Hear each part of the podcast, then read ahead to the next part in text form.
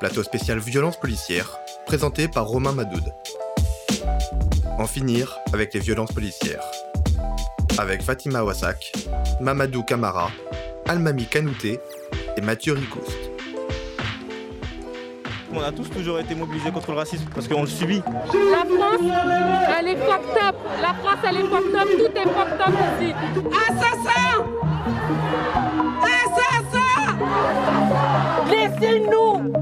respirer Laissez-nous vivre. Justice pour toutes les victimes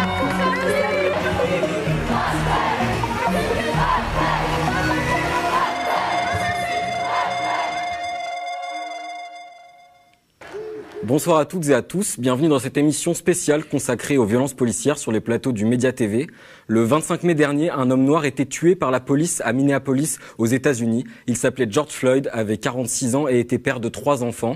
Depuis sa mort, médiatisé par une vidéo de son interpellation qui a fait le tour du monde, des mobilisations contre le racisme et les violences policières ont lieu. Cet écho a aussi atteint la France, où il y a eu mardi 2 juin une manifestation de grande ampleur à Paris pour réclamer la vérité et la justice pour Adama Traoré. Ce week-end aussi, plus de 100 000 personnes étaient présentes place de la République. De rassemblements initiés par le comité Adama, du nom d'Adama Traoré, un homme noir de 24 ans, mort à la gendarmerie de Persan après avoir été interpellé le 19 juillet 2016. Depuis, la famille se bat pour obtenir la vérité et la justice sur les circonstances de sa mort. Nous avons en plateau avec nous Almami Kanouté. Bonsoir. Vous êtes activiste politique, acteur et membre du comité Adama. Les familles de victimes se battent depuis longtemps. Elles veulent la vérité et la justice pour leurs proches qui sont morts. C'est aussi le cas de la famille de Guy Camara, un homme noir de 26 ans, tué par la police d'une balle dans la tête dans la nuit du 16 au 17 janvier 2018 à Épinay-sur-Seine. Aujourd'hui, sur ce plateau, nous avons avec nous Mamadou Camara, frère de Guy Camara. Bonsoir. Bonsoir. Vous nous raconterez le combat que vous menez pour rendre justice pour votre frère. Les violences policières n'épargnent pas les enfants, les mineurs, comme ce fut le cas pour Gabriel, un jeune de 14 ans arrêté par la police le mois dernier, il affirme avoir été roué de coups par les forces de l'ordre dans la nuit du 25 au 26 mai à la suite de son arrestation à Bondy. On se rappelle également de l'affaire de Mantes-la-Jolie où 153 jeunes avaient été interpellés le 6 décembre 2018 en face d'un lycée. Des images choquantes avaient circulé d'enfants agenouillés, alignés en rang et d'un policier qui leur avait dit Voilà une classe qui se tient sage un traumatisme pour les enfants, mais aussi pour leurs parents. Nous avons d'ailleurs avec nous ce soir Fatima Wassak, porte-parole du Front de Mer. Bonsoir. Le, Front de Mer, c'est le premier syndicat de parents d'élèves des quartiers populaires. Et enfin, pour analyser ces violences policières et les questions de racisme qui traversent la police, il est nécessaire de revenir sur l'histoire de cette institution.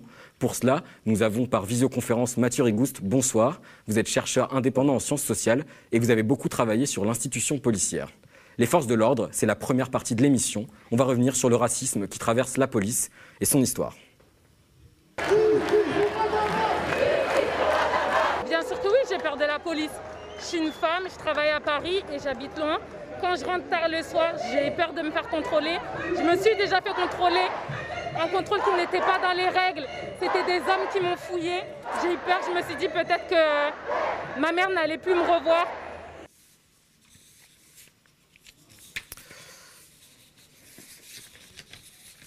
Alors, rappelons qu'en France, un jeune perçu comme noir ou arabe a 20 fois plus de chances d'être contrôlé dans la rue que le reste de la population. Donc, euh, je voulais qu'on parle de ce qui, ce a été diffusé récemment, donc le 4 juin, un documentaire Arte Radio, un documentaire radio où l'on entend euh, des policiers qui s'expriment. Ce pays, ce pays mérite une guerre civile raciale bien sale. Il faut qu'il crève ces chiens. Il reste quelques années avant l'effondrement. De toute façon, la guerre raciale est inévitable. Hein. Euh, ça, c'est clair et net. Hein. C'est juste une question de temps. Bon, bah, sinon, ça y est, je viens d'effectuer le paiement pour mon fusil d'assaut. Dans l'extrait qu'on vient d'écouter, on entend des forces de l'ordre qui prophétisent une guerre raciale à venir, inévitable selon eux, et ils vont même jusqu'à acheter des armes pour mener cette guerre. Je voulais demander, qu'est-ce que ça vous fait d'entendre de tels propos, Almami Entendre de tels propos, euh, bah, j'ai envie de dire que c'est glaçant, c'est scandaleux. Après, moi, personnellement, je ne suis pas vraiment surpris, puisque ça fait de nombreuses années que des anciens, je parle de, des aînés qui, menaient déjà la lutte euh, dans nos quartiers populaires, pointaient du doigt euh, ce problème profond qui, régnait au sein de, la police française. Il faut savoir que nous avons eu des grands frères qui ont été euh, ce qu'on appelait ces chasseurs de skins. Tout le monde s'est demandé où sont passés ces skins. Une partie de ces skins ont fini dans la police. Une partie de ces skins font partie des gradés. Et aujourd'hui, on fait face à un nouveau souffle au sein de cette police française. Je n'ai pas peur de, le dire, mais les identitaires sont dans la police française. On en a eu la preuve samedi 13 quand ils ont, après leur, euh, leur petite action pour se faire voir, on, a bien assisté à ce que et faire en sorte qu'ils soient protégés et que leur opération se passe euh, euh, correctement, sans perte et fracas, et ce qui a provoqué l'excitation au sein des manifestants. Et au final, ça s'est quand même plutôt euh, au, final, au final, ça s'est bien terminé, puisque malgré le fait que certains cherchent à diaboliser les organisateurs et les personnes présentes, euh, les gens sont restés disciplinés, ont respecté l'appel euh, des familles, du comité Adama. Et j'ai envie de dire que, après avoir eu cet entretien avec le nouveau directeur général de la police française, qui a affirmé de nouveau que sa police n'était pas raciste. On reviendra plus tard sur tout ce qui est l'information. Et le jour d'après, nous avons ces audios diffusés par Street Press et Mediapart. Et c'est dommage de se rendre compte que on nous oblige à fournir des preuves, audio, vidéo, pour reconnaître. Et encore, le pire, c'est qu'ils ne reconnaissent pas.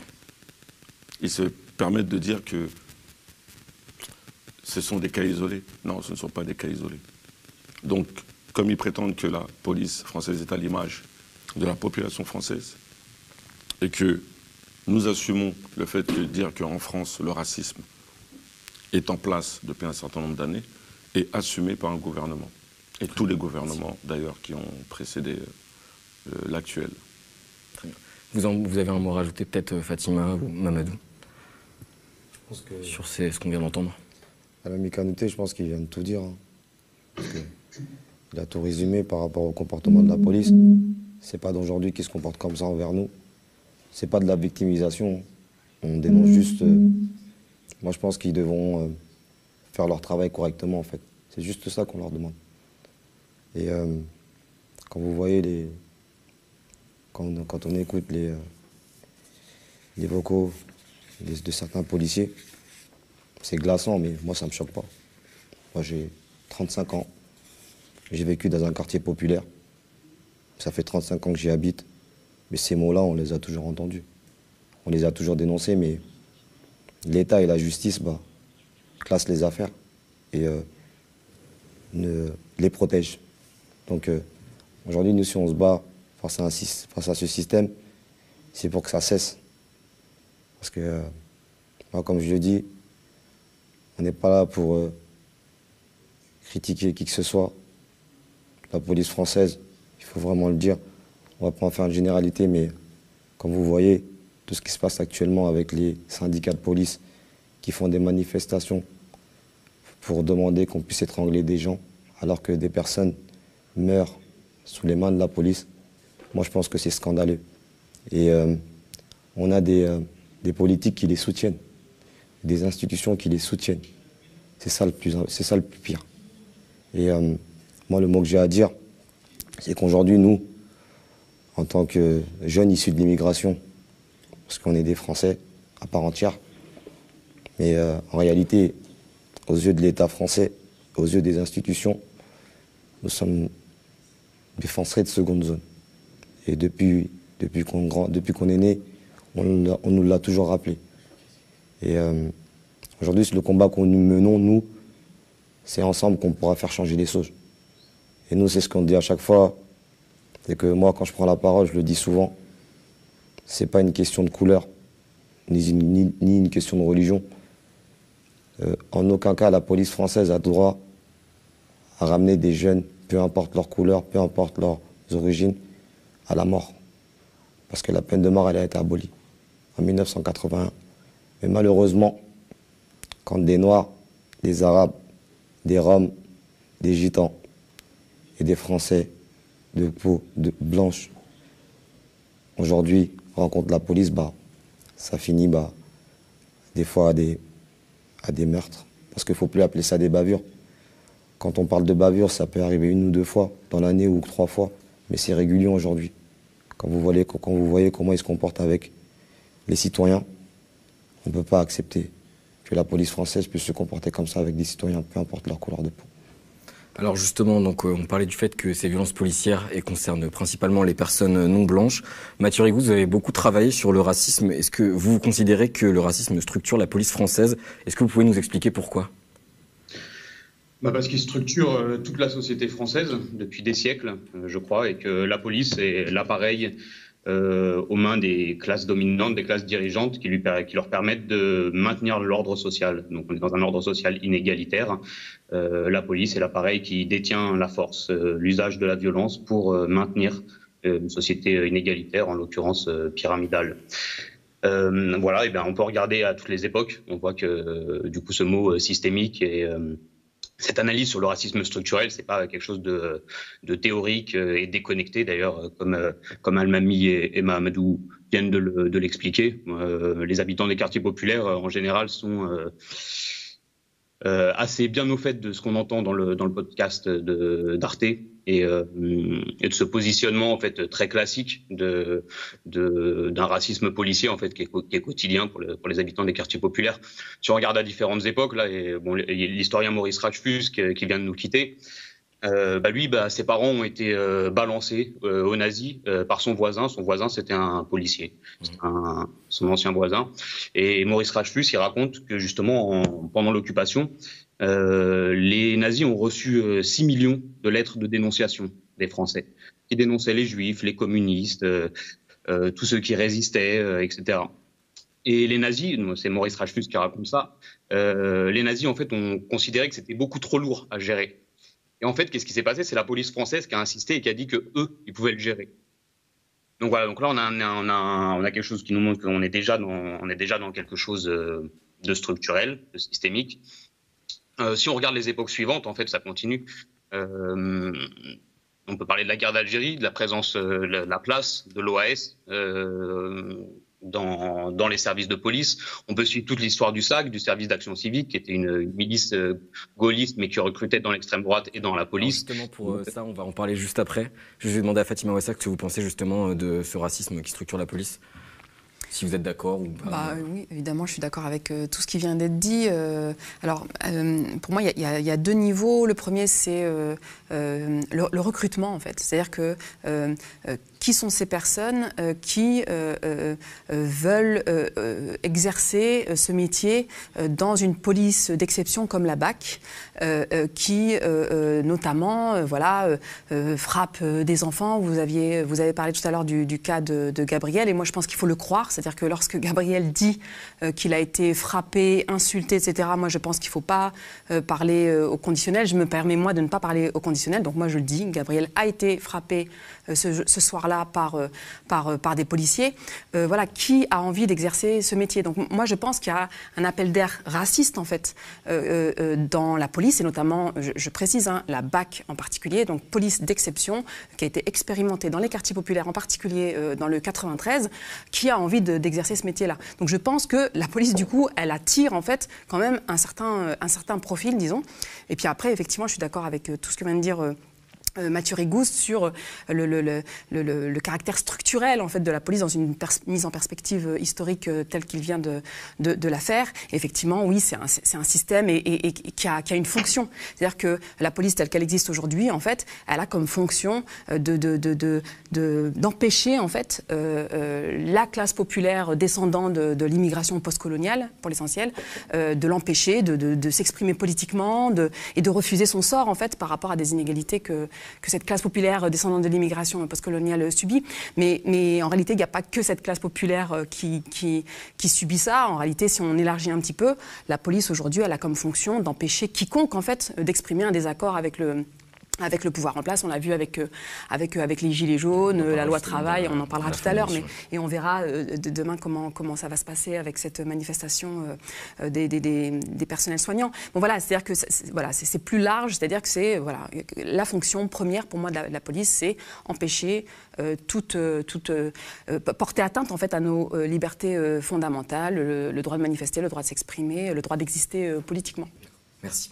Alors hier soir, Emmanuel Macron a réaffirmé son soutien aux forces de l'ordre dans le pays. Une grande partie de la classe politique française d'ailleurs défend cette police, euh, à droite mais aussi parfois à gauche. Alors nous, on s'est rendu au rassemblement contre les violences policières qui ont lieu à Paris ces deux derniers samedis et on a demandé aux manifestants euh, ce qu'ils pensaient de la police, euh, justement. On regarde. Bien sûr que oui, j'ai peur de la police. Je suis une femme, je travaille à Paris et j'habite loin. Quand je rentre tard le soir, j'ai peur de me faire contrôler. Je me suis déjà fait contrôler. Un contrôle qui n'était pas dans les règles. C'était des hommes qui m'ont fouillé. J'ai eu peur. Je me suis dit peut-être que ma mère n'allait plus me revoir. Et ils m'ont juste insulté. Ils m'ont dit euh, rentre chez toi, espèce de noir. tout ce genre de conneries, quoi, en fait. À chaque fois qu'on se fait contrôler, on a peur de la police, c'est obligé. J'ai une anecdote à, donner. Une fois, je sortais d'un bar, j'étais avec deux potes à moi. Ils étaient blancs, il y avait trois baqueux. Et il y a deux baqueux qui sont venus sur moi pour me contrôler, palpation, etc. Et on n'a qu'un seul qui allait pour contrôler les deux blancs. Et ça, c'est des trucs euh, voilà, qu'on voit tous les jours. On a peur d'eux parce que on a l'impression que quelque part, on ne sait pas pourquoi par rapport à eux, par rapport à leurs préjugés, bah, ils ont peur de nous aussi. Et du coup, bah, ils se disent que forcément, euh, tu vois un jeune noir ou tu vois un jeune arabe dans la rue, bah, c'est un mec qui va, voilà, qui va foutre la merde. Alors que pas du tout. Euh, j'ai eu plusieurs fois des cas d'intimidation de, la part de la police. Et depuis, euh, j'ai très peur euh, quand je dois aller euh, au commissariat, quand je vois des polices dans la rue, à cause de ma couleur de peau. J'ai peur de la police. La dernière fois, je les ai vus et je me suis dit, je ne rien, je faisais rien, je marchais et j'ai changé de trottoir en les voyant. Ça montre à quel point ils impactent sur ma vie en fait. Franchement, j'évite tout contrôle. Parce que depuis que je suis petit, les, les, j'ai plein d'anecdotes où ça s'est mal passé. Ça veut dire que je ne peux pas dire que j'ai peur, mais en fait j'évite le contact. Donc je pense que le fait d'éviter, c'est quand même euh, une similitude de la peur. Et je pense que c'est pas normal parce que normalement la police, ça doit apporter la sécurité et pas la peur. Donc, on vient de l'entendre, ces jeunes Français non blancs partagent cette peur euh, de la police. Qu'est-ce que ça vous évoque, vous, de voir des jeunes comme ça qui, qui explique qu'en fait, la police qui est censée les protéger, en théorie, selon le discours officiel, leur fait peur. Almami, c'est peut-être si vous voulez réagir. Je pensais que tu. Je voulais laisser l'honneur je, peux, je peux réagir. Euh, euh, oui, je, me demande aujourd'hui combien de personnes en France pensent que la police est là pour, pour, pour les protéger. Euh, alors, moi personnellement, euh, euh, alors c'est pas tant que j'ai peur de la police en fait, c'est parce que voilà, il y a un moment donné où il faut aussi se, battre, il faut pas se laisser faire, il faut pas se laisser impressionner quoi, il faut pas se laisser terroriser surtout. Euh, bon, en même temps, j'ai peur pour mes enfants en fait, et, pas simplement par rapport à des violences euh, physique ou verbale, hein, parce que voilà, on, parle beaucoup des, violences physiques qui peuvent même mener jusqu'à la mort, mais il y a aussi euh, les insultes à caractère raciste, sexiste, homophobe, etc. Euh, mais, mais c'est, enfin comment dire, c'est même pas ça le, problème quotidien en réalité. Le problème quotidien pour les, familles qui vivent dans les quartiers populaires et, les maires en particulier, là je vais parler en tant que porte-parole du Front de mer, c'est la présence policière tout simplement. Le fait d'avoir des, des euh, costauds, euh, euh, voilà, qui, sont, qui ont des armes lourdes et qui patrouillent en fait dans nos quartiers, là où sont censés jouer nos enfants, quoi. Et c'est ça qui est pas normal en fait. C'est, on croit qu'en fait, pour les enfants des quartiers populaires, pour les enfants noirs, arabes, roms, en tout cas des, des, enfants descendants de l'immigration postcoloniale, des enfants voilà, asiatiques, on pense qu'en fait, ces enfants-là, c'est, pas grave s'ils sont confrontés à cette violence qui est la présence policière. Donc je le dis, hein, des hommes, des, des, des soldats, quoi, des, militaires en fait qui sont armés, on pense que c'est pas grave pour nos enfants. Mais si c'est grave en fait, nos enfants sont des enfants. Euh, euh, voilà, c'est pas rien en fait d'être confronté quand on revient de la maternelle, d'être confronté comme ça à, des, militaires quoi. Donc voilà, et, ça, je, trouve qu'on ne le dit pas assez en fait. On ne mérite pas, nos enfants ne méritent pas d'être confrontés à cette, violence-là euh, au quotidien dans leur quartier, là où ils sont censés jouer, de faire de la trottinette, jouer au ballon, etc. Alors, je voudrais qu'on vienne sur, justement sur l'action du gouvernement contre le racisme, les violences policières, etc. de manière générale, si il y en a une. Alors je vous propose d'écouter l'intervention du coup de Macron hier soir euh, qui est revenu sur les dernières mobilisations. Nous serons intraitables face au racisme, à l'antisémitisme et aux discriminations. Et de nouvelles décisions fortes pour l'égalité des chances seront prises. Mais ce combat noble est dévoyé lorsqu'il se transforme en communautarisme, en réécriture haineuse ou fausse du passé. Ce combat est inacceptable lorsqu'il est récupéré par les séparatistes. Je vous le dis très clairement ce soir, mes chers compatriotes. La République n'effacera aucune trace ni aucun nom de son histoire. Elle n'oubliera aucune de ses œuvres. Elle ne déboulonnera pas de statues. Séparatisme, communautarisme, Emmanuel Macron, il semble être dans le déni le plus total finalement euh, quant au mouvement qui agite euh, la jeunesse française actuellement. Il emploie des termes très durs pour disqualifier la lutte contre les violences policières. Pourtant, la police tue depuis longtemps. D'après la base de données du site d'information euh, Bastamag, 676 personnes sont mortes des mains de la police entre 1977 et 2019. Quand on compare cette réalité qui a été donc constatée factuellement avec les propos d'Emmanuel Macron, Qu'est-ce que vous vous dites, par exemple, vous, Mamadou, qui êtes le frère d'une personne tuée par la police? Bah, ça me fait doucement rire quand j'entends le président parler et dire qu'on est des communautaires. Bah, nous, on a prouvé aujourd'hui à la France entière que nous n'étions pas, des, pas des communautaires. On a réussi à rassembler toutes sortes de couleurs, toutes sortes de confessions. Et euh, quand il dit que la lutte, elle est noble, oui, la lutte, elle est très noble. Parce que le combat qu'on mène aujourd'hui, nous, c'est une question de vie et de mort. Nos frères sont fait tuer par la police. Cette police qui était censée les protéger, même s'ils avaient commis des erreurs. Parce que la peine de mort, elle a été abolie en France. Mais quand on entend un président parler comme ça et soutenir la police et oublier les familles de victimes, c'est une insulte. Il nous crache à la gueule en plein, en plein télé. Et ça, c'est pas normal. C'est pas digne d'un président c'est ce qui est dommage parce que certaines personnes pensent qu'on crache sur la France. Moi, je le dis clairement, je ne cracherai jamais sur la France. Mais par contre, les élites de ce pays, les institutions, oui, je dénoncerai, qui ne sont pas dignes.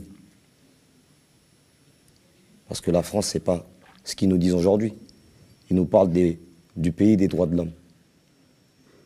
Mais il faut connaître l'histoire de la France. Euh, pour, pour, pour, vraiment savoir que ce n'est pas le pays des droits de l'homme. La France, elle a quand même une histoire. Nous, on n'est pas arrivés en France par hasard. Et c'est ça la réalité. Et aujourd'hui, quand ils, parlent de, de qu'ils ne vont pas euh, déboulonner les des, des, statuts, mais on leur demande juste de reconnaître leur histoire, c'est tout. Et ça, ils ne veulent pas l'entendre. C'est le seul pays aujourd'hui qui n'assume pas. Et c'est ce qui est dommage. Et euh, moi, je pense qu'ils ont perdu d'avance. Parce que nous, nous faire passer pour des racistes, pour des communautaires, bah nous, tous les collectifs aujourd'hui qui ont été réunis avec le collectif Vérité et Justice pour Gaï Camara, la preuve, elle était là qu'il y avait toutes sortes de personnes de couleur. Et moi, quand je prends la parole à chaque fois, dans le combat que nous menons aujourd'hui face aux violences policières, je le dis clairement, il n'y a pas de différence de couleur. On n'est pas en concurrence. Toutes les vies valent. La vie d'un noir vaut quelque chose. La vie d'un arabe vaut quelque chose. La vie d'un blanc, la vie d'un chinois. Toute, personne mérite de vivre. Aucun être humain n'a le droit de ôter la vie à un autre être humain. Et en plus, quand c'est des policiers. Moi, vous savez, je fais un travail. Je suis chauffeur taxi. Je travaille 12-13 heures par jour. Pendant le Bataclan, quand euh, les terroristes sont partis attaquer le Bataclan, mes parents, mes frères et sœurs m'appelaient. À cette époque-là, mon frère n'était pas, mort. Et euh, j'ai dit à ma mère que je ne pouvais pas rentrer. Parce que mon, métier, c'était un métier de service. Aujourd'hui, les citoyens français ont besoin de nous. Et on se doit d'être honorer ce, ce travail. C'est un métier de service. Et euh, les policiers, c'est dommage parce que au Bataclan, moi, excusez-moi du terme, mais quand les gens sont venus armés avec des kalachnikovs, ben, on ne les a pas vus. Et euh, quand c'est des jeunes qui sont non armés ni menaçants, ben, ces jeunes-là risquent de perdre la vie dans les mains de la police. Et c'est ça qui est, pas acceptable dans un pays de droit. Et euh, moi, je le dis clairement haut et fort. On, on arrive à dire qu'on n'est pas dans une dictature, mais bien sûr qu'on vit dans une dictature aujourd'hui. Quand vous voyez ce qui s'est passé avec le mouvement Gilets jaunes, les mains arrachées, les yeux bornis, paix à notre chère grand-mère, Madame Zineb Redouane, qui a perdu la vie, et qu'aujourd'hui la, justice est dans le déni total, mais on ne peut pas fermer les yeux face à ça. On ne peut pas rester les bras croisés et à se taire. Parce que demain, aujourd'hui, nous, nous nous battons. Pourquoi Parce que nous avons des enfants. J'ai 35 ans, j'ai 4 enfants. Demain, mes enfants peuvent mourir dans les mains de la police. Et euh, comme euh, le grand frère Almami disait, nous, on, reprend juste ce que nos, parents ont, mené, les luttes qu'ils ont menées. Alors on parlera justement des luttes euh, qui ont été menées avant. Justement, Almami, je voulais vous demander si vous étiez d'accord avec ce que disait Mamadou. Je partage les propos de Mamadou, Fatima. surtout que Mamadou, voilà, il, il a perdu un de ses frères, malheureusement, une balle dans la tête. Vous êtes d'accord ou pas pour dire que la France euh, n'est plus une démocratie, est une dictature aujourd'hui? Pour moi, c'est une démocratie maquillée. On veut, faire croire, on veut faire croire aux yeux du monde que euh, la France est ce fameux pays des droits de l'homme et ce fameux pays qui a, qui a tant fait pour euh, ses ex-colonies, ce pays des droits de l'homme qui produit par milliers des, bons citoyens. Cette France qui prétend avoir euh, la plus belle et meilleure police au monde. J'ai envie de dire que, avant de s'occuper de braquer euh, ses caméras sur ce qui se passe aux États-Unis ou ailleurs dans le monde, préoccupez-vous de ce qui se passe sur votre paillasson. Parce qu'on a vu les réactions, les réactivités sur le cas de George Floyd. On a vu sur ces plateaux télé ces nombreux experts, consultants ou politiques qui ont cherché à brouiller la lecture qui est pourtant très claire. Les conditions dans lesquelles George Floyd a été tué, je peux dire assassiné, sont les mêmes pour euh, Adama Traoré, Lamine Dieng, Cédric Chouviat. Et la liste est encore longue, je ne peux pas citer toutes les victimes malheureusement. Et on a voulu brouiller les pistes tout simplement en essayant de comparer la police française et américaine. On n'a jamais dit que la police française et américaine étaient les mêmes. On dit juste que pour maintenir une certaine répression sociale, pour maintenir l'ordre social, comme l'a souligné euh, Mathieu tout à l'heure, eh ben, il faut des donneurs d'ordre. Alors justement, vous parlez de l'institution policière, donc on va se concentrer sur la police française. Euh, Mathieu Rigou, je voulais vous demander, est-ce que vous pensez que des solutions peuvent venir euh, de l'institution policière ou il faut que ce soit extérieur à cette institution? Bah non, elle serait, elle serait venue si, si, ça avait pu venir. Non, je ne crois pas que ça puisse venir des, ni de des institutions ni des dominants. Euh, eux, ils protègent, ils protègent leurs intérêts, ils protègent leur place. Euh, ça fait euh, souvent dit 40 ans, mais on peut remonter à plus longtemps que ça. Hein. Ça fait des décennies que les classes populaires, les colonisés, les immigrés, avant eux les esclaves, se battent pour arracher leurs droits. à chaque fois qu'ils ont eu des droits, c'est parce qu'ils les avaient arrachés. c'est depuis leur lutte. On n'a jamais vu les dominants lâcher des choses par plaisir. C'est toujours quand ils sont dans une situation de rapport de force. Et c'est aussi dans ce cadre-là que se place le discours de Macron hier. Euh, comme l'a dit Almami, c'est euh, une fiction au même titre que l'a été euh, la France civilisatrice, la France des droits de l'homme, etc.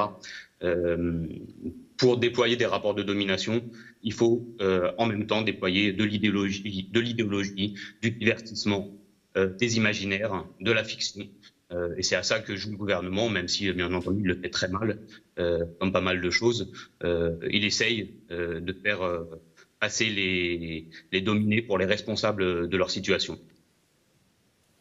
Merci. Alors aujourd'hui, il y a des factions de la police qui sont plus ou moins dangereuses, ou en tout cas considérées comme étant plus ou moins dangereuses, donc comme les, les brigades anticriminalité par exemple. Mathieu Rigouste, vous, dans vos écrits, vous avez beaucoup travaillé sur ces brigades et leurs origines. J'aimerais que vous nous en parliez un petit peu justement. bah, euh, L'histoire de ces brigades, elle nous montre justement à la fois alors cette, euh, continuité euh, des violences policières racistes à travers les époques. Je vais, la restituer très rapidement pour qu'on comprenne parce que ça, ça, peut durer très longtemps, mais si on prend à partir des années 30, où il y a déjà euh, des territoires qui s'appellent la zone et où sont concentrés, ségrégés euh, les euh, travailleurs les pauvres, les populations les plus précarisées, eh ben on a déjà des unités de police à caractère racial qui sont chargées du contrôle de la zone en général, et puis qui sont chargées de chaque population sur la zone. Et donc on a notamment, par exemple, les euh, dans les années 30 les brigades euh, de surveillance des Nord-Africains et puis les, BNA, les brigades nord-africaines. C'est des brigades qui sont chargées de, de faire la, la, police, des Arabes, comme on disait la police des Noirs euh, quelques décennies plus tôt. On a une unité de police qui est chargée de surveiller, contrôler, réprimer euh, et qui utilisent des, techniques qu'on trouve déjà dans l'histoire du colonialisme et l'histoire de l'esclavage, des techniques qui tournent autour de la chasse à l'homme, de la capture, et quand la capture est faite, euh, de l'étouffement. On trouve déjà toutes ces techniques-là dans, euh, ces polices-là dans les années 30. En fait, quand on regarde comment évoluent ces polices-là, eh ben, on voit les chefs, les techniques, des discours se transmettre dans les unités qui vont les, leur succéder. Alors on a au, début des années 50 d'autres brigades qui vont être les brigades agression et violence, où là déjà on peut passer leur, fonction raciste sous l'idéologie de, euh, enfin il, s'agirait de s'opposer à, des violences, à de la délinquance, à de la criminalité. Mais en l'occurrence, à la tête euh, de, ces brigades, on met euh, les policiers, enfin on met des chefs qui étaient les policiers qui ont été formés dans les cadres précédents et qui vont continuer à faire à peu près la même chose on a c'est à peu près la même histoire qui se passe. Donc tout ça traverse la guerre d'Algérie. On a une génération aussi euh, euh, de, personnes qui sont passées par la guerre d'Algérie et qui, en revenant, entrent dans la police pour continuer cette guerre, euh, et notamment à travers, à travers le, le, un déploiement de violence contre, contre les prolétaires arabes, mais pas seulement contre les, contre les prolétaires non blancs en général.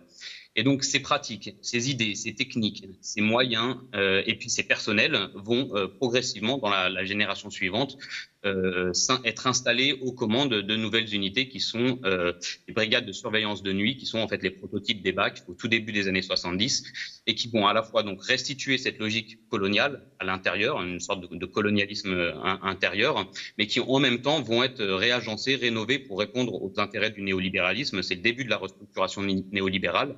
Et donc, c'est aussi des unités qui doivent être absolument rentables, optimisées pour faire des affaires. Et donc, c'est des unités, euh, des commandos euh, d'hommes euh, survirilisés, enférocés, sont considérés comme particulièrement rentables par les, par les commissariats, parce qu'en fait, elles, elles agissent, elles ont une sorte d'autonomie qui leur permet d'aller capturer faire des affaires, et notamment les affaires principales qu'elles font, c'est des ILE et des ILS. ILE, infraction à la législation sur le droit des étrangers, c'est-à-dire qu'elles attrapent des personnes non blanches en imaginant qu'elles vont pouvoir attraper ainsi des sans-papiers. Et les ILS, c'est les infractions à la législation sur les stupéfiants, c'est-à-dire qu'elles attrapent des personnes qu'elles considèrent pouvoir être porteuses de stupéfiants. Ça, ça fait des affaires, hein, au même titre que, par exemple, d'aller arrêter euh, un, euh, euh, une élite qui aurait, euh, aurait, fait des malversations, etc. Bien sûr, des choses qui arrivent beaucoup moins rarement et ces gens-là ne seront jamais étranglés, bien entendu. Euh, bref, au début des années 70, se mettent en place ces, euh, ces unités-là dans le 93 et en fait, l'histoire, les décennies qui suivent vont accompagner leur généralisation. Elles vont être, on va les, Pasqua les autorise à travailler deux jours comme de nuit au début des années 90, puis elles vont être de plus en plus armées, elles vont être généralisées dans toute la France. Elles vont après avoir obtenir les, moyens qu'on dit euh, les armes intermédiaires, en fait, qui vont permettre de mutiler en plus de pouvoir tuer. Ça ne peut pas remplacer, ça vient s'ajouter. Euh, voilà, et c'est des unités qui vont euh, devenir particulièrement représentatives, exemplaires de la férocité policière. C'est bien entendu pas les seuls. Les, victimes des crimes policiers dans les quartiers populaires et d'ailleurs en dehors, euh, sont victimes de la police, de la gendarmerie, de toutes différentes unités de police. Et donc c'est bien un, peu un, problème de police en général et pas juste euh, d'une unité. Quelqu'un veut réagir peut-être au propos de Mathieu Rigouste? Oui, moi juste un mot euh, pour revenir sur ce qu'a dit euh, euh, le président Emmanuel Macron. Alors effectivement, il l'a fait à l'envers, quoi. C'est-à-dire qu'il criminalise le, les, militants, les personnes en fait qui se battent contre les inégalités, contre le racisme, etc. alors qu'on sait très bien, et tous les, travaux en sciences sociales le montrent, les organisations internationales le montrent, le défenseur des droits lui-même montre que les, inégalités, les discriminations en France sont structurelles, massives, elles sont produites par, euh, voilà, par, par l'État, par les institutions, etc. Donc, euh, donc vraiment, ils cherchent à, la faire l'envers. Et ce que je voulais dire quand même, c'est que euh, personne n'est dupe il ne faut, pas non plus euh, donner beaucoup d'importance à ce que dit euh, cet individu euh, Macron, parce que ça serait, comment dire, donner l'impression en fait que, en fait, on, serait dupe et que, mais il faut pas, faut pas débattre vraiment toute la soirée là-dessus, parce que nous, on a pu constater, notamment lors des mobilisations du 2 et du 13 juin, qu'en réalité, beaucoup, beaucoup de gens, en fait, aujourd'hui cherchent à lutter contre les discriminations, contre le racisme euh, veulent une autre société, un autre monde, etc. Donc euh, il, peut, euh, il peut parler autant qu'il veut, il peut raconter n'importe quoi autant qu'il veut. En fait, ça trompe personne, quoi. Et, donc, et ça, vraiment, j'insiste là-dessus parce que moi-même, en fait, je, je, ne me mettais pas, je, n'avais pas pris la mesure, en fait, du rapport de force politique qui nous est de plus en plus favorable, en fait. On, on, arrive à convaincre de plus en plus de gens que tout ça, c'est des douilles. Ce que raconte Macron, l'État Macron, toute sa bande, vraiment, c'est juste pour nous enfumer et que voilà et, que euh, on, aspire à autre chose et que notamment la jeunesse en fait euh, militante ou pas, mais que et qu'il y a de plus en plus de gens avec nous et que voilà, donc euh, il faut s'en réjouir en fait. Donc moi, c'est, je, trouve ça en fait pathétique quoi, pathétique, mais ça me ça voilà, je je, je, pense encore une fois, enfin là, je viens d'en parler pendant cinq minutes, mais ça ça mérite même pas en fait. C'est vraiment faut voilà, ça, ça doit nous, ça doit glisser sur sur l'ongle de notre petit doigt quoi, vraiment. Donc euh, on l'aura compris, comme on l'a vu, la police répond à une construction historique spécifique. Les violences policières s'inscrivent dans une temporalité très longue et la lutte contre ces dernières également. À l'avant-garde de ce combat, les familles de victimes et c'est l'objet de notre deuxième partie de l'émission.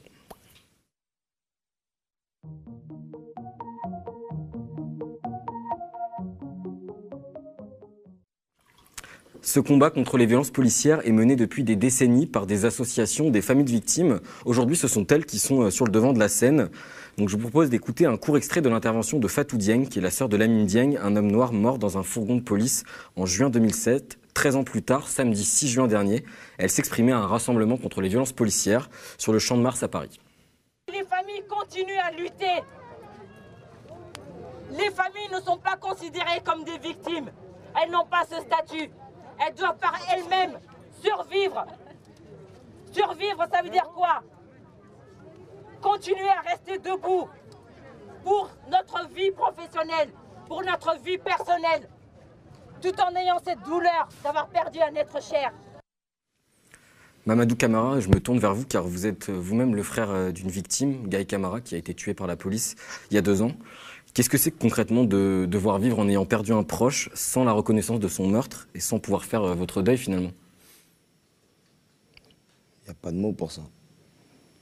En réalité, quand on perd un frère dans des conditions aussi douloureuses et atroces, dans un pays qui prône la liberté, l'égalité, la fraternité, et que les institutions le, annonce des non-lieux comme si c'était rien passé. On ne peut pas accepter. En fait, c'est nous enterrer une deuxième fois. Parce que on se bat pour que la justice soit faite pour Guy. Et en réalité, on se bat pour tout le monde. Parce que. On va vous parler de l'affaire de mon petit frère parce que elle ne peut pas être méconnue du public français. Aujourd'hui, avant de prendre la parole, je tenais à vous remercier aussi, vous les médias, euh, la chaîne TV qui nous donne l'opportunité de pouvoir parler de ces affaires.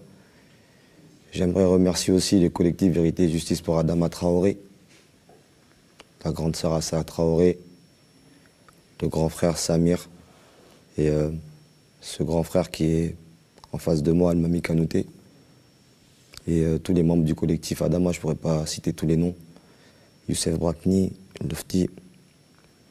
Quand mon frère est décédé, c'est les premières personnes qui sont venues à notre chevet, en fait. Et euh, c'est grâce à eux aujourd'hui qu'on est encore là. Parce que les institutions bah, nous enterrent. On aurait pu commettre l'irréparable, mais on a été bien conseillé par euh, ces personnes-là que j'ai citées. Et euh, dans, dans, dans la mort de Guy, en fait, comme je le dis souvent, j'ai perdu un frère, mais j'ai retrouvé des frères en humanité.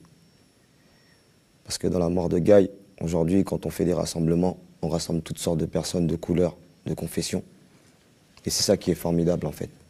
C'est que ils ont, ils ont nous stigmatiser. On a laissé les gens parler à notre place depuis des années. Et on a décidé de plus laisser les gens venir raconter nos vies, de ce qui se passe réellement dans nos quartiers. C'est à nous de les raconter. Et euh, je vais vous parler de l'affaire parce qu'elle est très très importante, parce qu'un non-lieu a été annoncé en septembre. Euh, mon petit frère, on l'a voulu le cataloguer en tant que délinquant, le faire passer pour un voleur de véhicule. Et malheureusement pour eux, quand le véhicule a été volé samedi soir à Champs-sur-Marne, mon petit frère n'était même pas sur le territoire français. Gaï Camara était en vacances au Cap Vert. Mon petit frère, il est rentré lundi soir. Comme tout citoyen des quartiers populaires.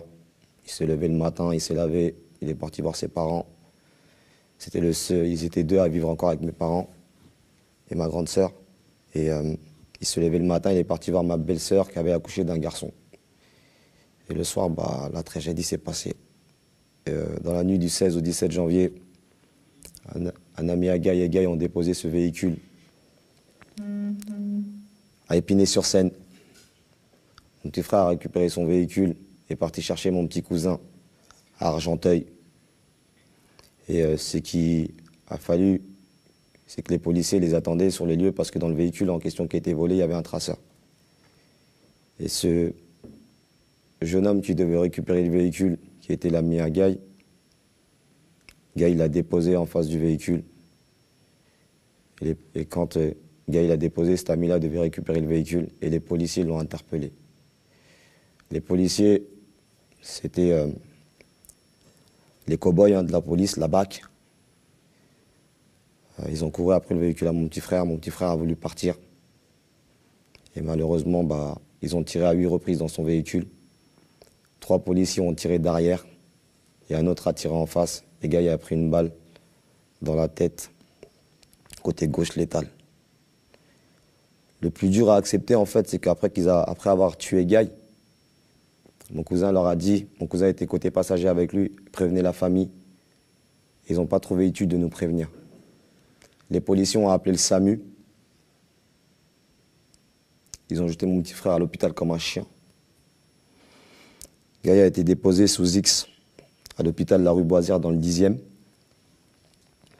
Alors que les policiers avaient sa carte d'identité, son permis de conduire, l'assurance de sa voiture et sa carte grise.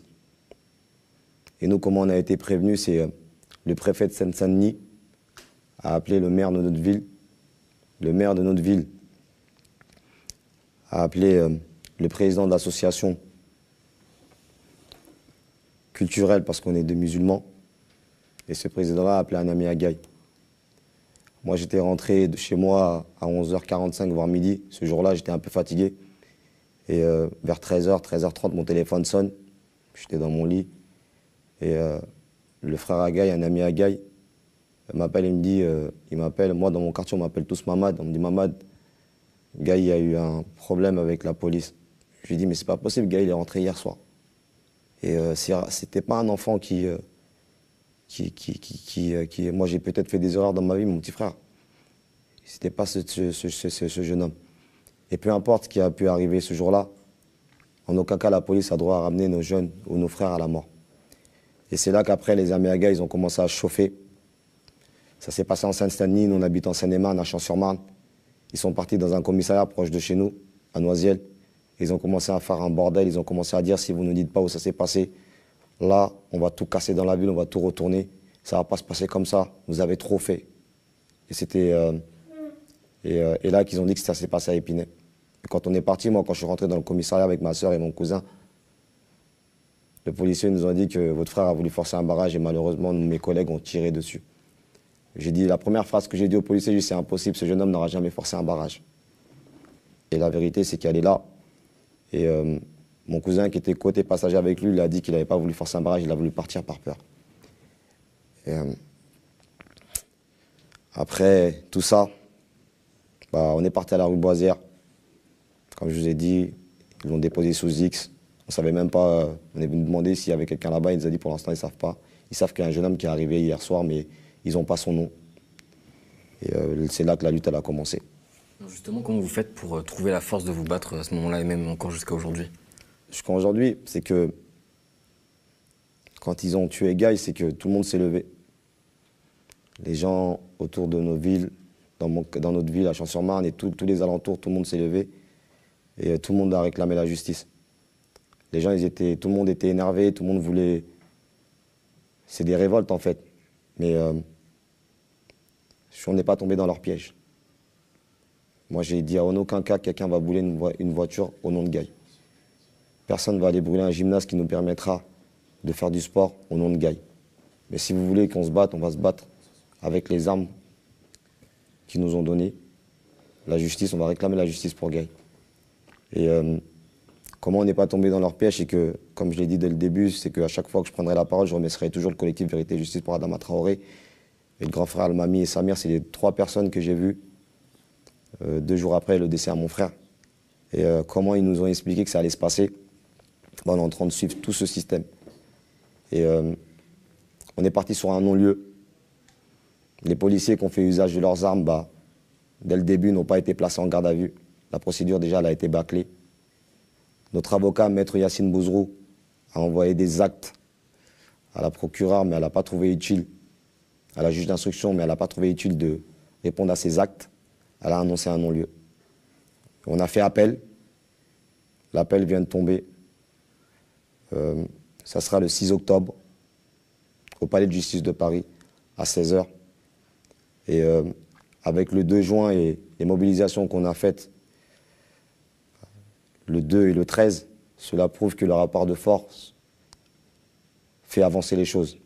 Justement, vous parlez beaucoup donc, du collectif Adama aussi, euh, qui vous a accompagné dans votre lutte. Je donc, euh, j'en profite pour me tourner vers vous, Almami.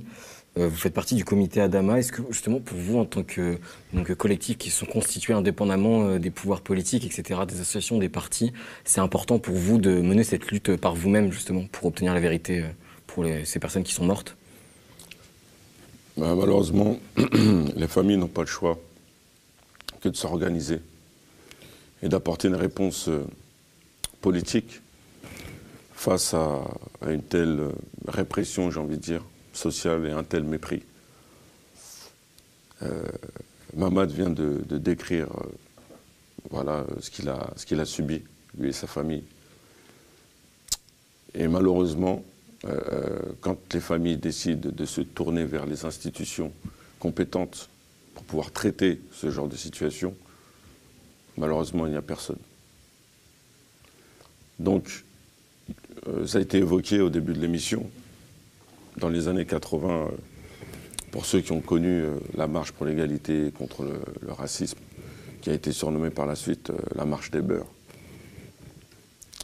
On a eu droit à la démonstration de, sabotage de, voix qui s'élevaient, de colère qui, s'affirmait dans les rues de, France, pour finir dans la capitale. Et le gouvernement, malheureusement, a dû créer ou impulser la création d'une association pour étouffer ces voix, pour étouffer ces leaders naturels qui portaient euh, euh, euh, avec courage et dignité la parole de ceux qui subissaient les injustices sociales. Donc nous sommes dans la continuité de, ces organisations-là. Je peux citer le MIB, par exemple, qui a mené voilà, un mouvement d'immigration et des banlieues, qui a réussi à mettre en place à la fois des formations, des actions politiques auprès des habitants des quartiers populaires. Et ce qui a permis de gagner, d'avoir des victoires, aussi connaître des échecs, mais en s'inspirant de ce qu'ils ont pu mettre en place et ce qu'ils ont pu mettre sur pied, on fait juste. Par exemple Ben, comme euh, la double peine. Ils ont réussi à l'époque à, à mettre fin à cette fameuse loi qui euh, permettait aux, aux citoyens non euh, français, après avoir commis euh, euh, des délits et après avoir payé leurs dettes en prison, étaient systématiquement renvoyés dans leur pays d'origine. Alors que tout citoyen, à un moment donné, peut commettre des délits. Mais d'où la question de tout à l'heure. Est-ce que parce qu'on commet un délit, ils ont le droit de mort sur nous? Ils ont le droit d'agression sur nous Ou même, je dirais, ça leur permet d'avoir le droit de, nous dénigrer, de nous faire passer euh, pour des citoyens de seconde zone? On dit non. Donc euh, ces organisations-là ben, forment aujourd'hui une nouvelle forme de résistance citoyenne face aux injustices et aux inégalités qui, malheureusement, euh, les autorités qui sont censées être garants, justement, de la liberté, égalité, fraternité pour tous les citoyens du sol français, ben, on, nous en a fait la démonstration. Encore aujourd'hui, ils sont incapables d'assurer la garantie de cette protection. Donc, quand on pointe du doigt une problématique avec des preuves, là, on a quand même un président de la République qui soutient avec fermeté une police qui contient euh, euh, 50% de racistes. Vous vous rendez compte? Il soutient une institution qui protège 50% de racistes. Est-ce qu'on doit l'accepter? Je pense que non. Donc c'est pour cette raison que nous sommes dans l'obligation de nous organiser, j'ai envie de dire pour survivre, parce que si on ne le fait pas, euh, euh, malheureusement, en tant que citoyen, nous n'avons pas de syndicat. Fatima a créé le premier syndicat de, de parents d'élèves issus des quartiers populaires, parce que c'était un besoin, c'était une attente. Mais en tant que citoyen, à part entière, on est censé être représenté par des, politiques, des hommes et des femmes, qui ont décidé de se mettre devant et assurer euh, ben, un meilleur avenir pour euh, les uns et les autres. Et on se rend compte que non. Vous vous rendez compte qu'à la marche du samedi 13, vous avez euh, le groupuscule d'identitaires qui, qui occupe un toit, nargue une partie des manifestants, et on se rend compte qu'ils sont protégés par euh, ben, ces fameux policiers qui, ont du mal à protéger ben, une autre partie de la population. Et ils interpellent ces 12 identitaires et finissent par faire un selfie. Donc c'est une énième injure vis-à-vis de la population française, c'est-à-dire que ben, un président qui se permet de parler de séparatisme et qui, en direct, devant des millions de Français, nous fait une démonstration de séparatisme. Dissocier l'antisémitisme au racisme, c'est du séparatisme. Le communautarisme, pareil. Quand on regarde le gouvernement aujourd'hui, on ne peut pas dire que le gouvernement est à l'image de la population française. Sans rentrer dans les débats euh, statistiques, techniques ou autres. Non. Vous êtes garant de la liberté, de l'égalité, de la fraternité pour tout citoyen français. Ou non, j'ai envie de dire, parce qu'on est le pays, entre guillemets, des droits de l'homme. Donc, peu importe nos couleurs de peau, peu importe nos origines, peu importe nos confessions, peu importe nos différences. C'est censé être une richesse, ces différences. Mais on se rend compte qu'aujourd'hui, nous avons affaire à des responsables, j'ai envie de dire des irresponsables politiques, qui soufflent sur, euh, euh, j'ai envie de dire, le prisme du clivage. Et le 2 juin et le 13 juin, nous avons fait la démonstration. Le comité, appuyé par les, différents, les différentes familles de victimes de violences policières et les organisations euh, alliées, j'ai envie de dire, nous nous sommes retrouvés, place de la République, devant le TGI euh, Porte de Clichy, avec des Français qui aujourd'hui en ont marre. En ont marre d'être désorientés, j'ai envie de dire, par un gouvernement. euh, j'ai envie de l'appeler, c'est un petit peu, on fait face au gouvernement du désordre. Parce qu'on nous parle des forces de l'ordre, de l'ordre social, mais pour moi c'est du désordre. Et quand je, je, me permets de dire que la police aujourd'hui, ne, représente pas les, forces de l'ordre, ce sont les forces du désordre. Parce qu'ils ils exécutent les instructions d'irresponsables politiques. Et malheureusement, ils nous obligent à devoir répondre politiquement à ce qu'ils nous font subir. Donc les frontières qui- qu'ils continuent à chercher à, préserver, ben, ils se rendent compte qu'on est en train de les effacer. On est en train de faire tomber ces murs. On est en train de, faire, de, de, de dépasser ces frontières qui leur permettaient aujourd'hui de, de contenir les différentes colères.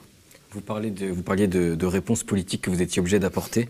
Euh, en 1983, au moment de la marche pour euh, l'égalité et contre le racisme, euh, on a vu la naissance de SOS Racisme. C'est une association qui a dit se battre donc euh, contre le racisme. Vous, vous êtes en opposition frontale avec cette association qui représente un antiracisme plus institutionnel quelque part. Pourquoi ces divergences? Qu'est-ce que vous reprochez concrètement à SOS Racisme? Ben, il n'y a pas de divergence, il n'y a pas de, confrontation frontale. On dit juste qu'à un moment donné, arrêtez de confisquer la parole aux personnes légitimes, aux personnes concernées. On sait, on sait aujourd'hui, avec l'histoire, que ce racisme est un tremplin politique pour ceux qui sont à la tête de ce type d'association, et ce ne sont pas les seuls. On dit juste, cessez d'aller frapper à la porte du gouvernement pour vous faire passer pour des porte-paroles déconcernés. On dit stop. À un moment donné, on n'a pas besoin de filtre, on n'a pas besoin de relais. Ce sont des représentants de la population.